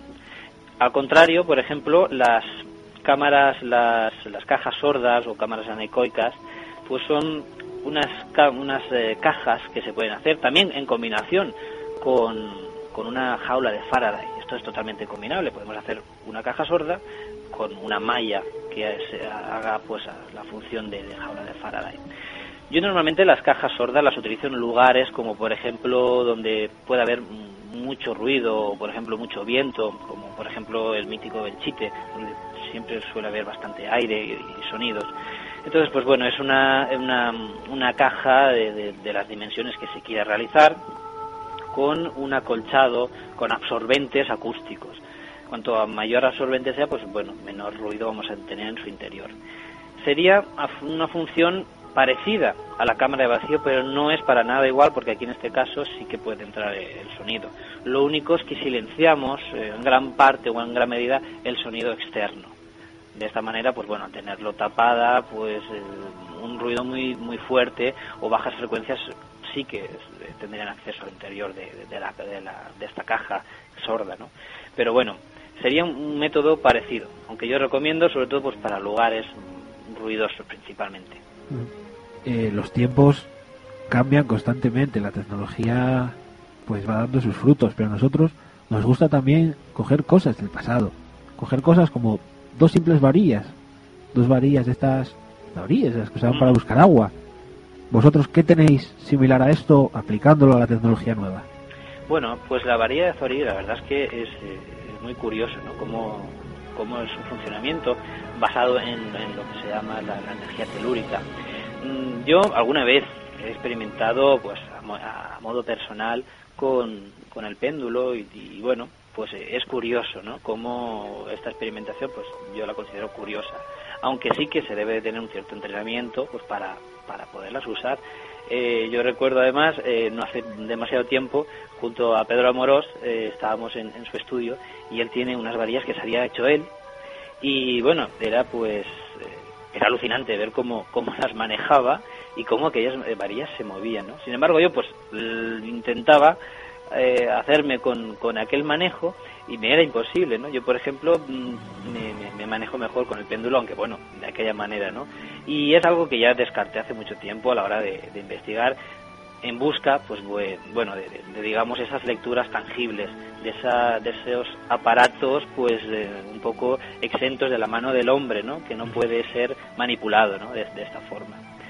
Entonces, pues bueno, eh, lo más similar, pues mm, no sabría decir exactamente porque es similar a, a unas varillas Mm, no podría decirte algo igual. Sí tenemos, por ejemplo, como comentaba, eh, los detectores de cambios iónicos, que nosotros denominamos DDI. Son unos eh, aparatos pues relativamente pequeños, muy, muy sencillos, y los cuales pues nos, eh, nos captan esas variaciones, esas variaciones iónicas que, que ocurren en, en, el aire. ¿Todo esto para qué? Pues bueno, para aportar pues una medición, para aportar algo tangible a las investigaciones, que yo considero que cuanto más información podamos tener, pues antes podremos saber quizá pues cuál es la, la causa del fenómeno. Entonces, pues bueno, básicamente los DBI son unos aparatos que nosotros también ubicamos normalmente con los detectores de movimiento y que se pueden controlar a distancia. Primeramente construimos un, un detector iónico con un display, el cual pues cuando llegábamos a un lugar hacíamos una medición previa y ahí la anotábamos y pues, seguidamente íbamos anotando los cambios. Pero bueno, la iónica de un lugar es, es, sumamente sensible, sobre todo por nosotros mismos, ¿no? que la, la, podemos alterar. Entonces era un aparato que todavía hoy podemos eh, construir, y, pero que ya hemos dejado un poco en desuso porque es muy, es muy complejo el de, de, de controlar. Entonces tenemos los DDI, que son estos aparatos, estos detectores de cambios iónicos, que funcionan con dos luces. Simplemente una nos, nos va a marcar una carga positiva y una carga negativa. Esto, pues controlándolos a distancia, nos hacen pues eh, monitorizar cualquier tipo de carga. ¿no? Yo eh, aconsejo normalmente ponerlo estos detectores pues en el uso con, con los detectores de movimiento. Entonces, en el momento que a lo mejor el detector de movimiento capta algún tipo de señal, pues tenemos también aparte esa información adicional, ¿no? que, como pueda ser el detector de, iones que tenemos pues colocado junto a, ese aparato. La gente que quiera hacerse con esta aparatología, ¿dónde puede conseguirla? ¿Una dirección? Pues muy fácil. Eh, yo ahora mismo hice, no hace mucho tiempo, porque es lo que es la sección de, digamos, de la tienda, está en la página web de ONIPA, www.onipa.org, y la tienda está ubicada en www.onipa.org barra shop. y es ahí donde pueden encontrar, donde pueden encargar algunos de estos aparatos, porque bueno, yo recuerdo, debo, o sea, debo de recordar que eh, nosotros hacemos este tipo de aparatos a cualquier persona que, le interese y quiera hacerse con uno. No obstante, los hacemos pues bajo bajo demanda, ¿no? Bajo pedido, ya que se hacen desde cero y no solemos tener normalmente pues un, un stock de esos aparatos, ¿no? Porque tampoco lo hemos hecho pues como para, digamos, montar un negocio a costa de, crear aparatos. Simplemente nació la idea pues un poco para facilitar eh, este, estos métodos a todo aquel que esté interesado en profundizar en, el fenómeno y que quiera disponer pues de aparatos realmente creados para, para este tipo de, experimentación. Y ahora, por ejemplo, eh, ha dado pie a, bueno a que vayamos evolucionando también, ¿no? Gracias a todos aquellos que han que, han confiado con los con los aparatos de, ONIPA, pues ha dado pie a que podamos evolucionar, a que podamos actualizar ciertos aparatos. El DDP que hay ahora, pues no es como el primero, hemos ido evolucionando. Ahora hace poco hemos creado también nuestro propio detector de movimiento. Un detector de movimiento que puedo decir que es exclusivo para la, investigación. Está adaptado totalmente a, la investigación paranormal.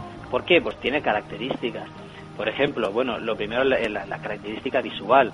Como todos sabréis, ¿no? Habéis visto los típicos eh, detectores de movimiento que llamo yo de comercio, de tienda, estos que son blanquitos. Sí, pasa, suenan. ¿Cómo? Los que pasas. Sí, sí, los que pasas, ya hacen ¿no? El típico ruidito y tal. Entonces, pues bueno, me, siempre me, me, ha parecido algo pues poco serio, ¿no? O muy muy amateur el, hecho de, ir con estos aparatos que bueno que hacen su función evidentemente pero en base a esto decidimos crear algo un poco más allá una apariencia sobre todo más seria como son estos aparatos que son totalmente negros tienen sus interruptores y adaptados a, a esto. Básicamente la función evidentemente es la misma. Se basan en un detector de movimiento pero por ejemplo tienen eh, una, algo que, precisábamos y que, por ejemplo, nos dimos cuenta en la investigación de Belchite, eh, que era el, soporte para, para ponerlo sobre un, trípode fotográfico, por ejemplo.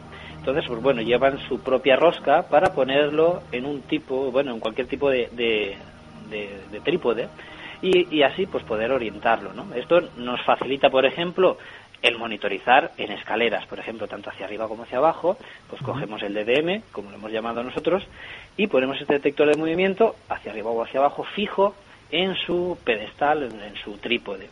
Esto también evita movimientos eh, incontrolados, como por ejemplo si lo dejamos en un lugar en el suelo, que pueda pasar algún tipo de alguna rata, ¿por qué no? Porque si estamos en un lugar abandonado o cualquier animal, pues puede tocarlo o el viento puede moverlo. Así de momento, pues bueno, lo tenemos fijo. Y por la simple conservación del, del aparato. Eh, la conservación, por la simple conservación, quiero decir, ah. también, que no esté rodando por el suelo constantemente. Bueno, claro, claro, eso también, ¿no? Que, que siempre, pues, no sabes luego uno dónde lo pone. Entonces, claro, ya te digo que esto es en base a, a salir mucho, a tener la, la experiencia y las necesidades que uno, pues, eh, se ve para, para, para estos aparatos, ¿no? Que necesita. Entonces, bueno, eso sería una de las características. Otra, por ejemplo, muy interesante, yo creo que la más destacable, es que estos aparatos pueden funcionar con una mesa de control que hemos hecho nosotros una, con cada mesa, eh, una mesa además portátil, que además no precisa de ningún tipo de energía, es algo también que, que llevó pues un poco de tiempo el desarrollo, y es una mesa de control en la cual podemos eh, manejar 5 DDMs con tan solo una mesa, una mesita que cabe casi, podríamos decir, en la palma de la mano. Con esta mesa vamos a conectar vía cable 5 DDMs, 5 detectores que vamos a tener pues dispuestos pues por donde queramos desde el piso de arriba al de abajo, todo ello con el cable que podemos tener por los metros que se deseen de cable. Entonces, bien, con esto podemos hacer, con la mesa tenemos controlados que cada detector está conectado. Esto mm, va con varios indicadores luminosos. Uno nos dice que el detector está armado y está en funcionamiento. Otro nos dice que el cable está bien conectado. Y tenemos otro, otro, otro indicador que nos va a decir si el detector está saltando. Aparte de esto, desde la mesa podemos escuchar individualmente por cada canal si el detector suena.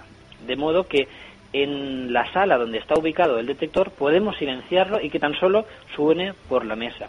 O podemos silenciar la mesa y que suene por allí, o que suene por los dos lugares. Es algo que se puede combinar. ¿Para qué? Pues porque muchas veces nos hemos topado que estamos grabando, a lo mejor tenemos una cámara de vídeo en una habitación, la tenemos puesta, tenemos un detector de movimiento para ver qué es lo que ocurre, por si suena, y en ese momento el detector suena y crea tal escándalo que satura incluso el micrófono de la cámara o de la grabadora que estamos eh, que estamos monitorizando o estamos realizando la grabación. ¿Esto qué hace? Pues bueno, que si en el caso que hubiésemos obtenido a lo mejor algo, este sonido tan tan pues tan alto nos haya pues entorpecido el registro, ¿no? Entonces de este modo solamente sonaría en, en, la mesa de control eh, donde vamos a estar o donde alguien va a estar pues monitorizando. Aparte de esto, la utilidad también que cada, cada vez que suena uno, porque nosotros también eh, hemos ido muchas veces con muchos detectores de movimiento, a lo mejor hemos llevado 7, 8 o 10 detectores, y suena uno, y estás en una casa, ¿y cuál está sonando? No lo sabes. En este momento puedes saber con la mesa de control que nosotros llevamos cuál es el canal que está sonando y dónde está ubicado exactamente este detector. Entonces, claro, todo esto eh, no lo sabes hasta que no te ves necesitado de ello, ¿no? Hasta que no te encuentras con el problema de que tienes detectores sonando y que no puedes ni callarlos. A través de la mesa los podemos mutear también, podemos apagarlos, podemos encenderlos. Tenemos un control total. Yo creo que era algo que también eh, pues eh, hacía falta. Yo creo que era algo necesario para este tipo de, investigación. Aparte también podemos tienen varios varios tonos de, de volumen, tiene alto o bajo o en el caso de que podemos también eh, mutear el sonido y solamente se activa pues una luz.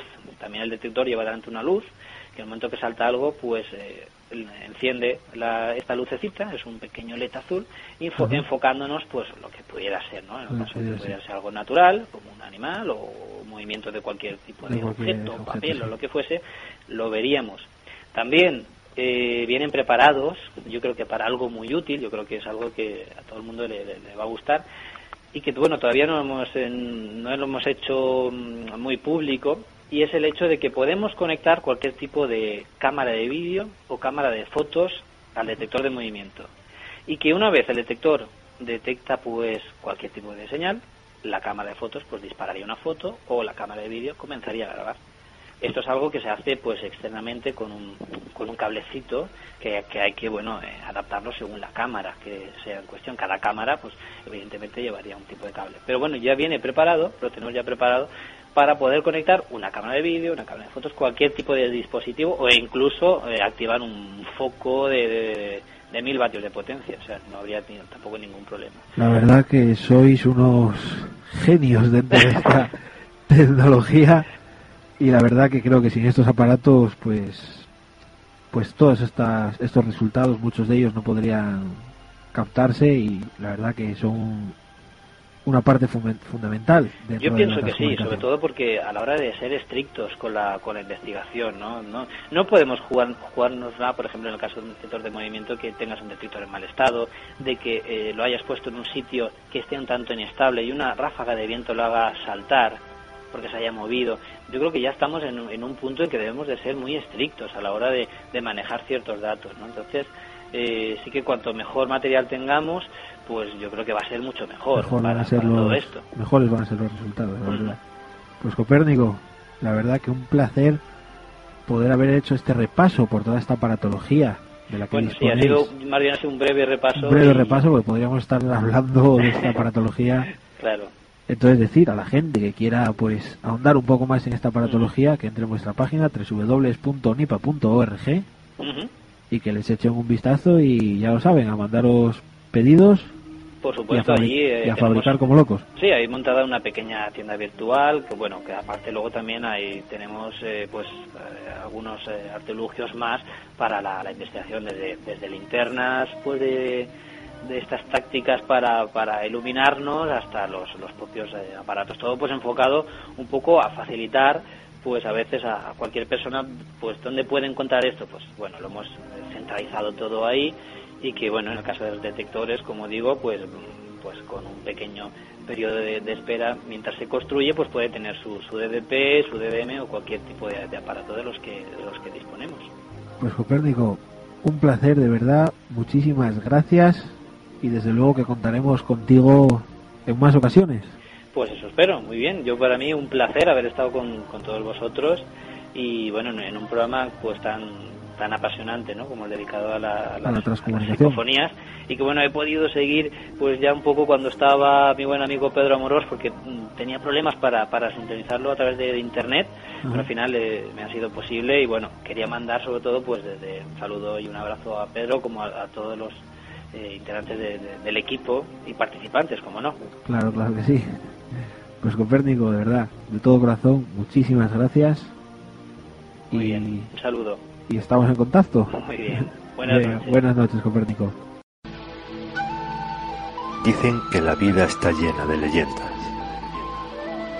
y que las leyendas son un modo de entender las cosas mejor que nosotros mismos. Son fuerzas que dan forma a nuestra vida, sucesos que carecen de explicación. Individuos cuya vida se eleva hasta el cielo o desciende hasta la tierra. Así es como nacen las leyendas.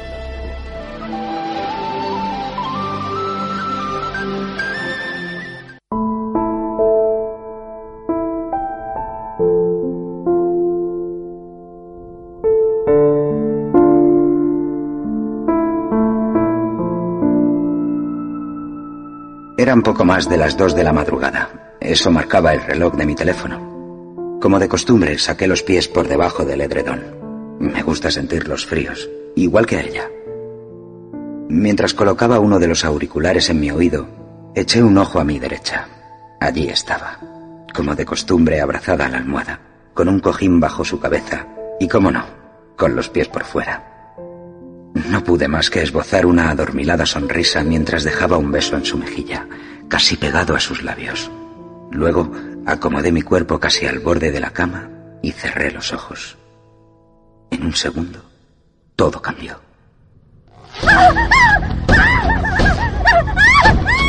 Un tremendo sobresalto arrancó los cascos de mis oídos. Cuando me giré, vi a Patricia lanzando manotazos al aire como si quisiera liberarse de algo que yo no veía. Cada gesto, cada grito me dejó bloqueado. Era incapaz de reaccionar. Uno de sus brazos fue a parar al borde de un cuadro que tenemos justo encima de la cabecera de la cama. Este se descolgó cayendo sobre nosotros. Fue entonces cuando ella despertó, cuando yo recuperé el movimiento. Estaba muy nerviosa, asustada, estaba aterrada. Aparté el edredón y la abracé. Patricia, Patricia, Patricia, tranquila, tranquila, mujer, tranquila. Estaba. Estaba ahí.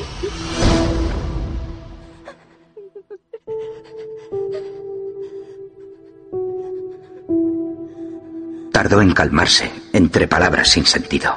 Minutos después, volvió a quedarse dormida. Los latidos de su corazón eran los que me decían que todo había pasado. Al menos, eso es lo que pensé. ¿Conoces el estado ese en que lo real se mezcla con lo imaginario? Ese estado en el que crees estar despierto, pero también dormido. Pues justo en ese instante, y no en otro, en esa décima de segundo, abrí los ojos. Instintivamente, llevé la mirada a una botella de agua que había dejado sobre un aparador que hay frente a la cama. ¿Cuál sería mi sorpresa cuando... cuando vi que ésta se volcó y rodó hasta caer al suelo? Acompañé el impacto con un encogimiento de hombros, con una seca inspiración de aire que paró mi respiración y sobresaltó de nuevo a Patricia. Ambos nos incorporamos, ambos escuchamos la botella rodar por el suelo hasta que se detuvo bajo la cama. Mi novia me miró. Su respiración comenzó a acelerarse. Tuvo que abrir la boca para coger el aire que le faltaba. Yo solo podía mirarla. ¿Qué ha pasado? ¿No escuchas? Procedente del piso inferior, fuera de nuestra habitación, comenzamos a escuchar el llanto contenido de un niño que cada vez sonaba más cercano. Es mi hijo, pensé, pero era un simple autoengaño, una ilusión. Nosotros no... En fin, sabía que eso no era posible. Ese lamento, esas respiraciones, ese dolor infantil corría por mi interior, sacando casi a patadas mi corazón de sitio. Su llanto sonaba tan desgarrador que era como el arañazo del acero sobre el cristal. Era tan agónico como el temblor continuo de los labios de Patricia, que pararon de tiritar cuando el lamento infantil se fundió en silencio.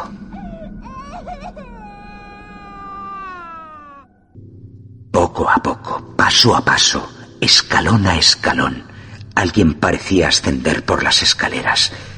Eran pasos pequeños, sonaban fríos y descalzos, sonaban como una cuenta atrás que llegaría a su fin justo a la puerta de la habitación. La puerta se abrió pero lo hizo sin prisa. Al otro lado, al otro lado, no había nadie, no había nada. Mi mano encontró a ciegas la mano de Patricia. Por segunda vez pregunté lo mismo y de nuevo, en silencio. ¿Qué ha pasado? Lo estremecedor no fue lo que había pasado. Lo estremecedor estaba por llegar. Un terrible grito, un alarido lleno de dolor, rompió el silencio hasta llevarme al borde del colapso. Uno tras otro, los espasmos sacudían mi cuerpo hasta pegar mi espalda contra el cabecero de la cama. Patricia gritó, se tiró sobre mí. Fue entonces cuando él, fue entonces cuando un niño que apenas tendría tres años entró en la habitación corriendo.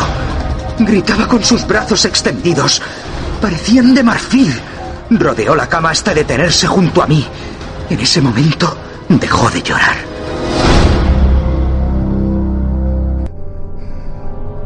Su respiración, aguda y acelerada, marcaba el ritmo de la mía. Su mirada era negra, hueca. De sus ojos solo se distinguía el contorno. Por sus mejillas pálidas y agrietadas se deslizaban agónicas lágrimas empapadas en dolor, que al igual que sus brazos parecían pedir ayuda. Y eso intenté. Intenté ayudarle. Con mucha delicadeza aparté a Patricia. Ella reculó con un gesto de amargura que jamás olvidaré. Yo avancé hacia el niño. El pequeño extendió sus brazos hacia mí, como si quisiera que le cogiera. Cuando intenté hacerlo, sus manos atravesaron las mías. Mis manos atravesaron sus brazos, atravesaron su pequeño cuerpo. Intenté abrazarle, pero era como si intentara abrazar la niebla. El pequeño se dirigió a mí con un tembloroso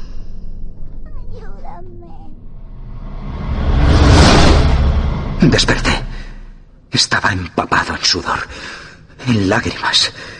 Mi corazón era un tono continuo de tensión acumulada. Miré el aparador. Allí estaba la botella, de pie. Miré a la puerta que estaba cerrada. Solo una pesadilla. Había sido solo una pesadilla. Eso fue lo que pensé. Pero desperté de una para vivir despierto el momento más terrible y aterrador de toda mi vida. Patricia estaba tumbada sobre la cama, dormida, quieta abrazada a ella, sin apartar sus ojos de los míos, estaba Damián, nuestro hijo. Un hijo que perdimos hacía justo un año. Juro que era real. Eso no era solo una pesadilla.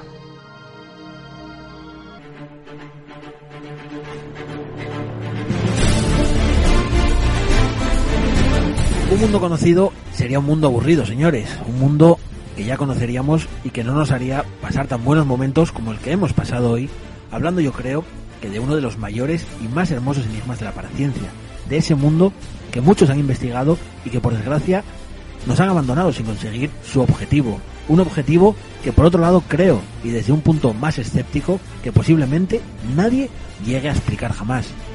Eso es lo bonito del misterio, ¿no? Si alguien mañana nos explica ciencia cierta que son esas voces sin rostro, como diría el gran Sinesio Darnell, pues acabaría ese morbo lo desconocido. Por eso aquí en Tiempo Cero, amigos, seguiremos con nuestra pasión y transmitiéndosela cada semana a ustedes, a los que están ahí al otro lado, a nuestra segunda familia. Don Salvador Rebollo, primer programa de la temporada y con un invitado de excepción, bueno, uno no, dos, pero como decía, le decía a Santiago Vázquez, de alguna forma, don Germán ha estado aquí presente con todos nosotros, ¿no? Bueno, pues la verdad que sí, ha sido el primer programa de, la, de esta tercera temporada. Esperemos y esperamos que haya sido del agrado de todos los oyentes y, esperando que, pues, que esos nuevos eh, oyentes que están al otro lado pues se sigan enganchados y cada viernes estén ahí eh, esperando nuestras noticias. Y como tú bien dices, ha sido un programa estupendo. Eh, hemos vuelto a tener a Santiago Vázquez, también eh, a nuestro gran Germán de Algomosa, que seguramente de esta pues, nos estará escuchando y estará dándonos pues esas oportunidades para descubrir un poco más el misterio. Así es, Santiago Vázquez decía que don Germán no necesitaba alabanzas, no necesitaba críticas, pero sin duda nosotros le debemos mucho y por eso queríamos tenerlo hoy aquí. Hace un momento me decías que su aniversario era eh, dentro de unos meses, pero a nosotros nos gusta hacerlo todo fuera de fuera de fechas, nos gusta recordarlos cuando realmente nos acordamos de ellos, fuera de cumpleaños o de fechas de fallecimiento, nacimientos y demás. Don Ignacio López Castellanos, muchas gracias una semana más, una semana más por haberte tenido aquí y bueno, como siempre, muchísimas gracias por haber estado aquí. Bueno, tiene para largo, porque si no recuerdo mal eran siete libros lo que tenía la saga, ¿no? Sí, bueno, siete libros, pero que mm, daría para largo, sí. No, no, no, lo resumí, hablé básicamente del, primero, lo que pasa que vamos a poner más variedad, porque si no siempre sobre el mismo autor, hay muchos otros libros que de los que hablar y películas. Hasta entonces. Don Salvador Rebollo, algo que nunca cambiará, siete días. Una semana. Hasta entonces, muy buenas noches, que duermas bien si puedes y te espero la semana que viene con nuevos misterios. Y lo mismo os digo a ustedes, a mi segunda familia, a los que están ahí y a los que ya echaba de menos. Siete días, amigos, una semana. Hasta entonces, muy buenas noches y que duerman bien, si pueden.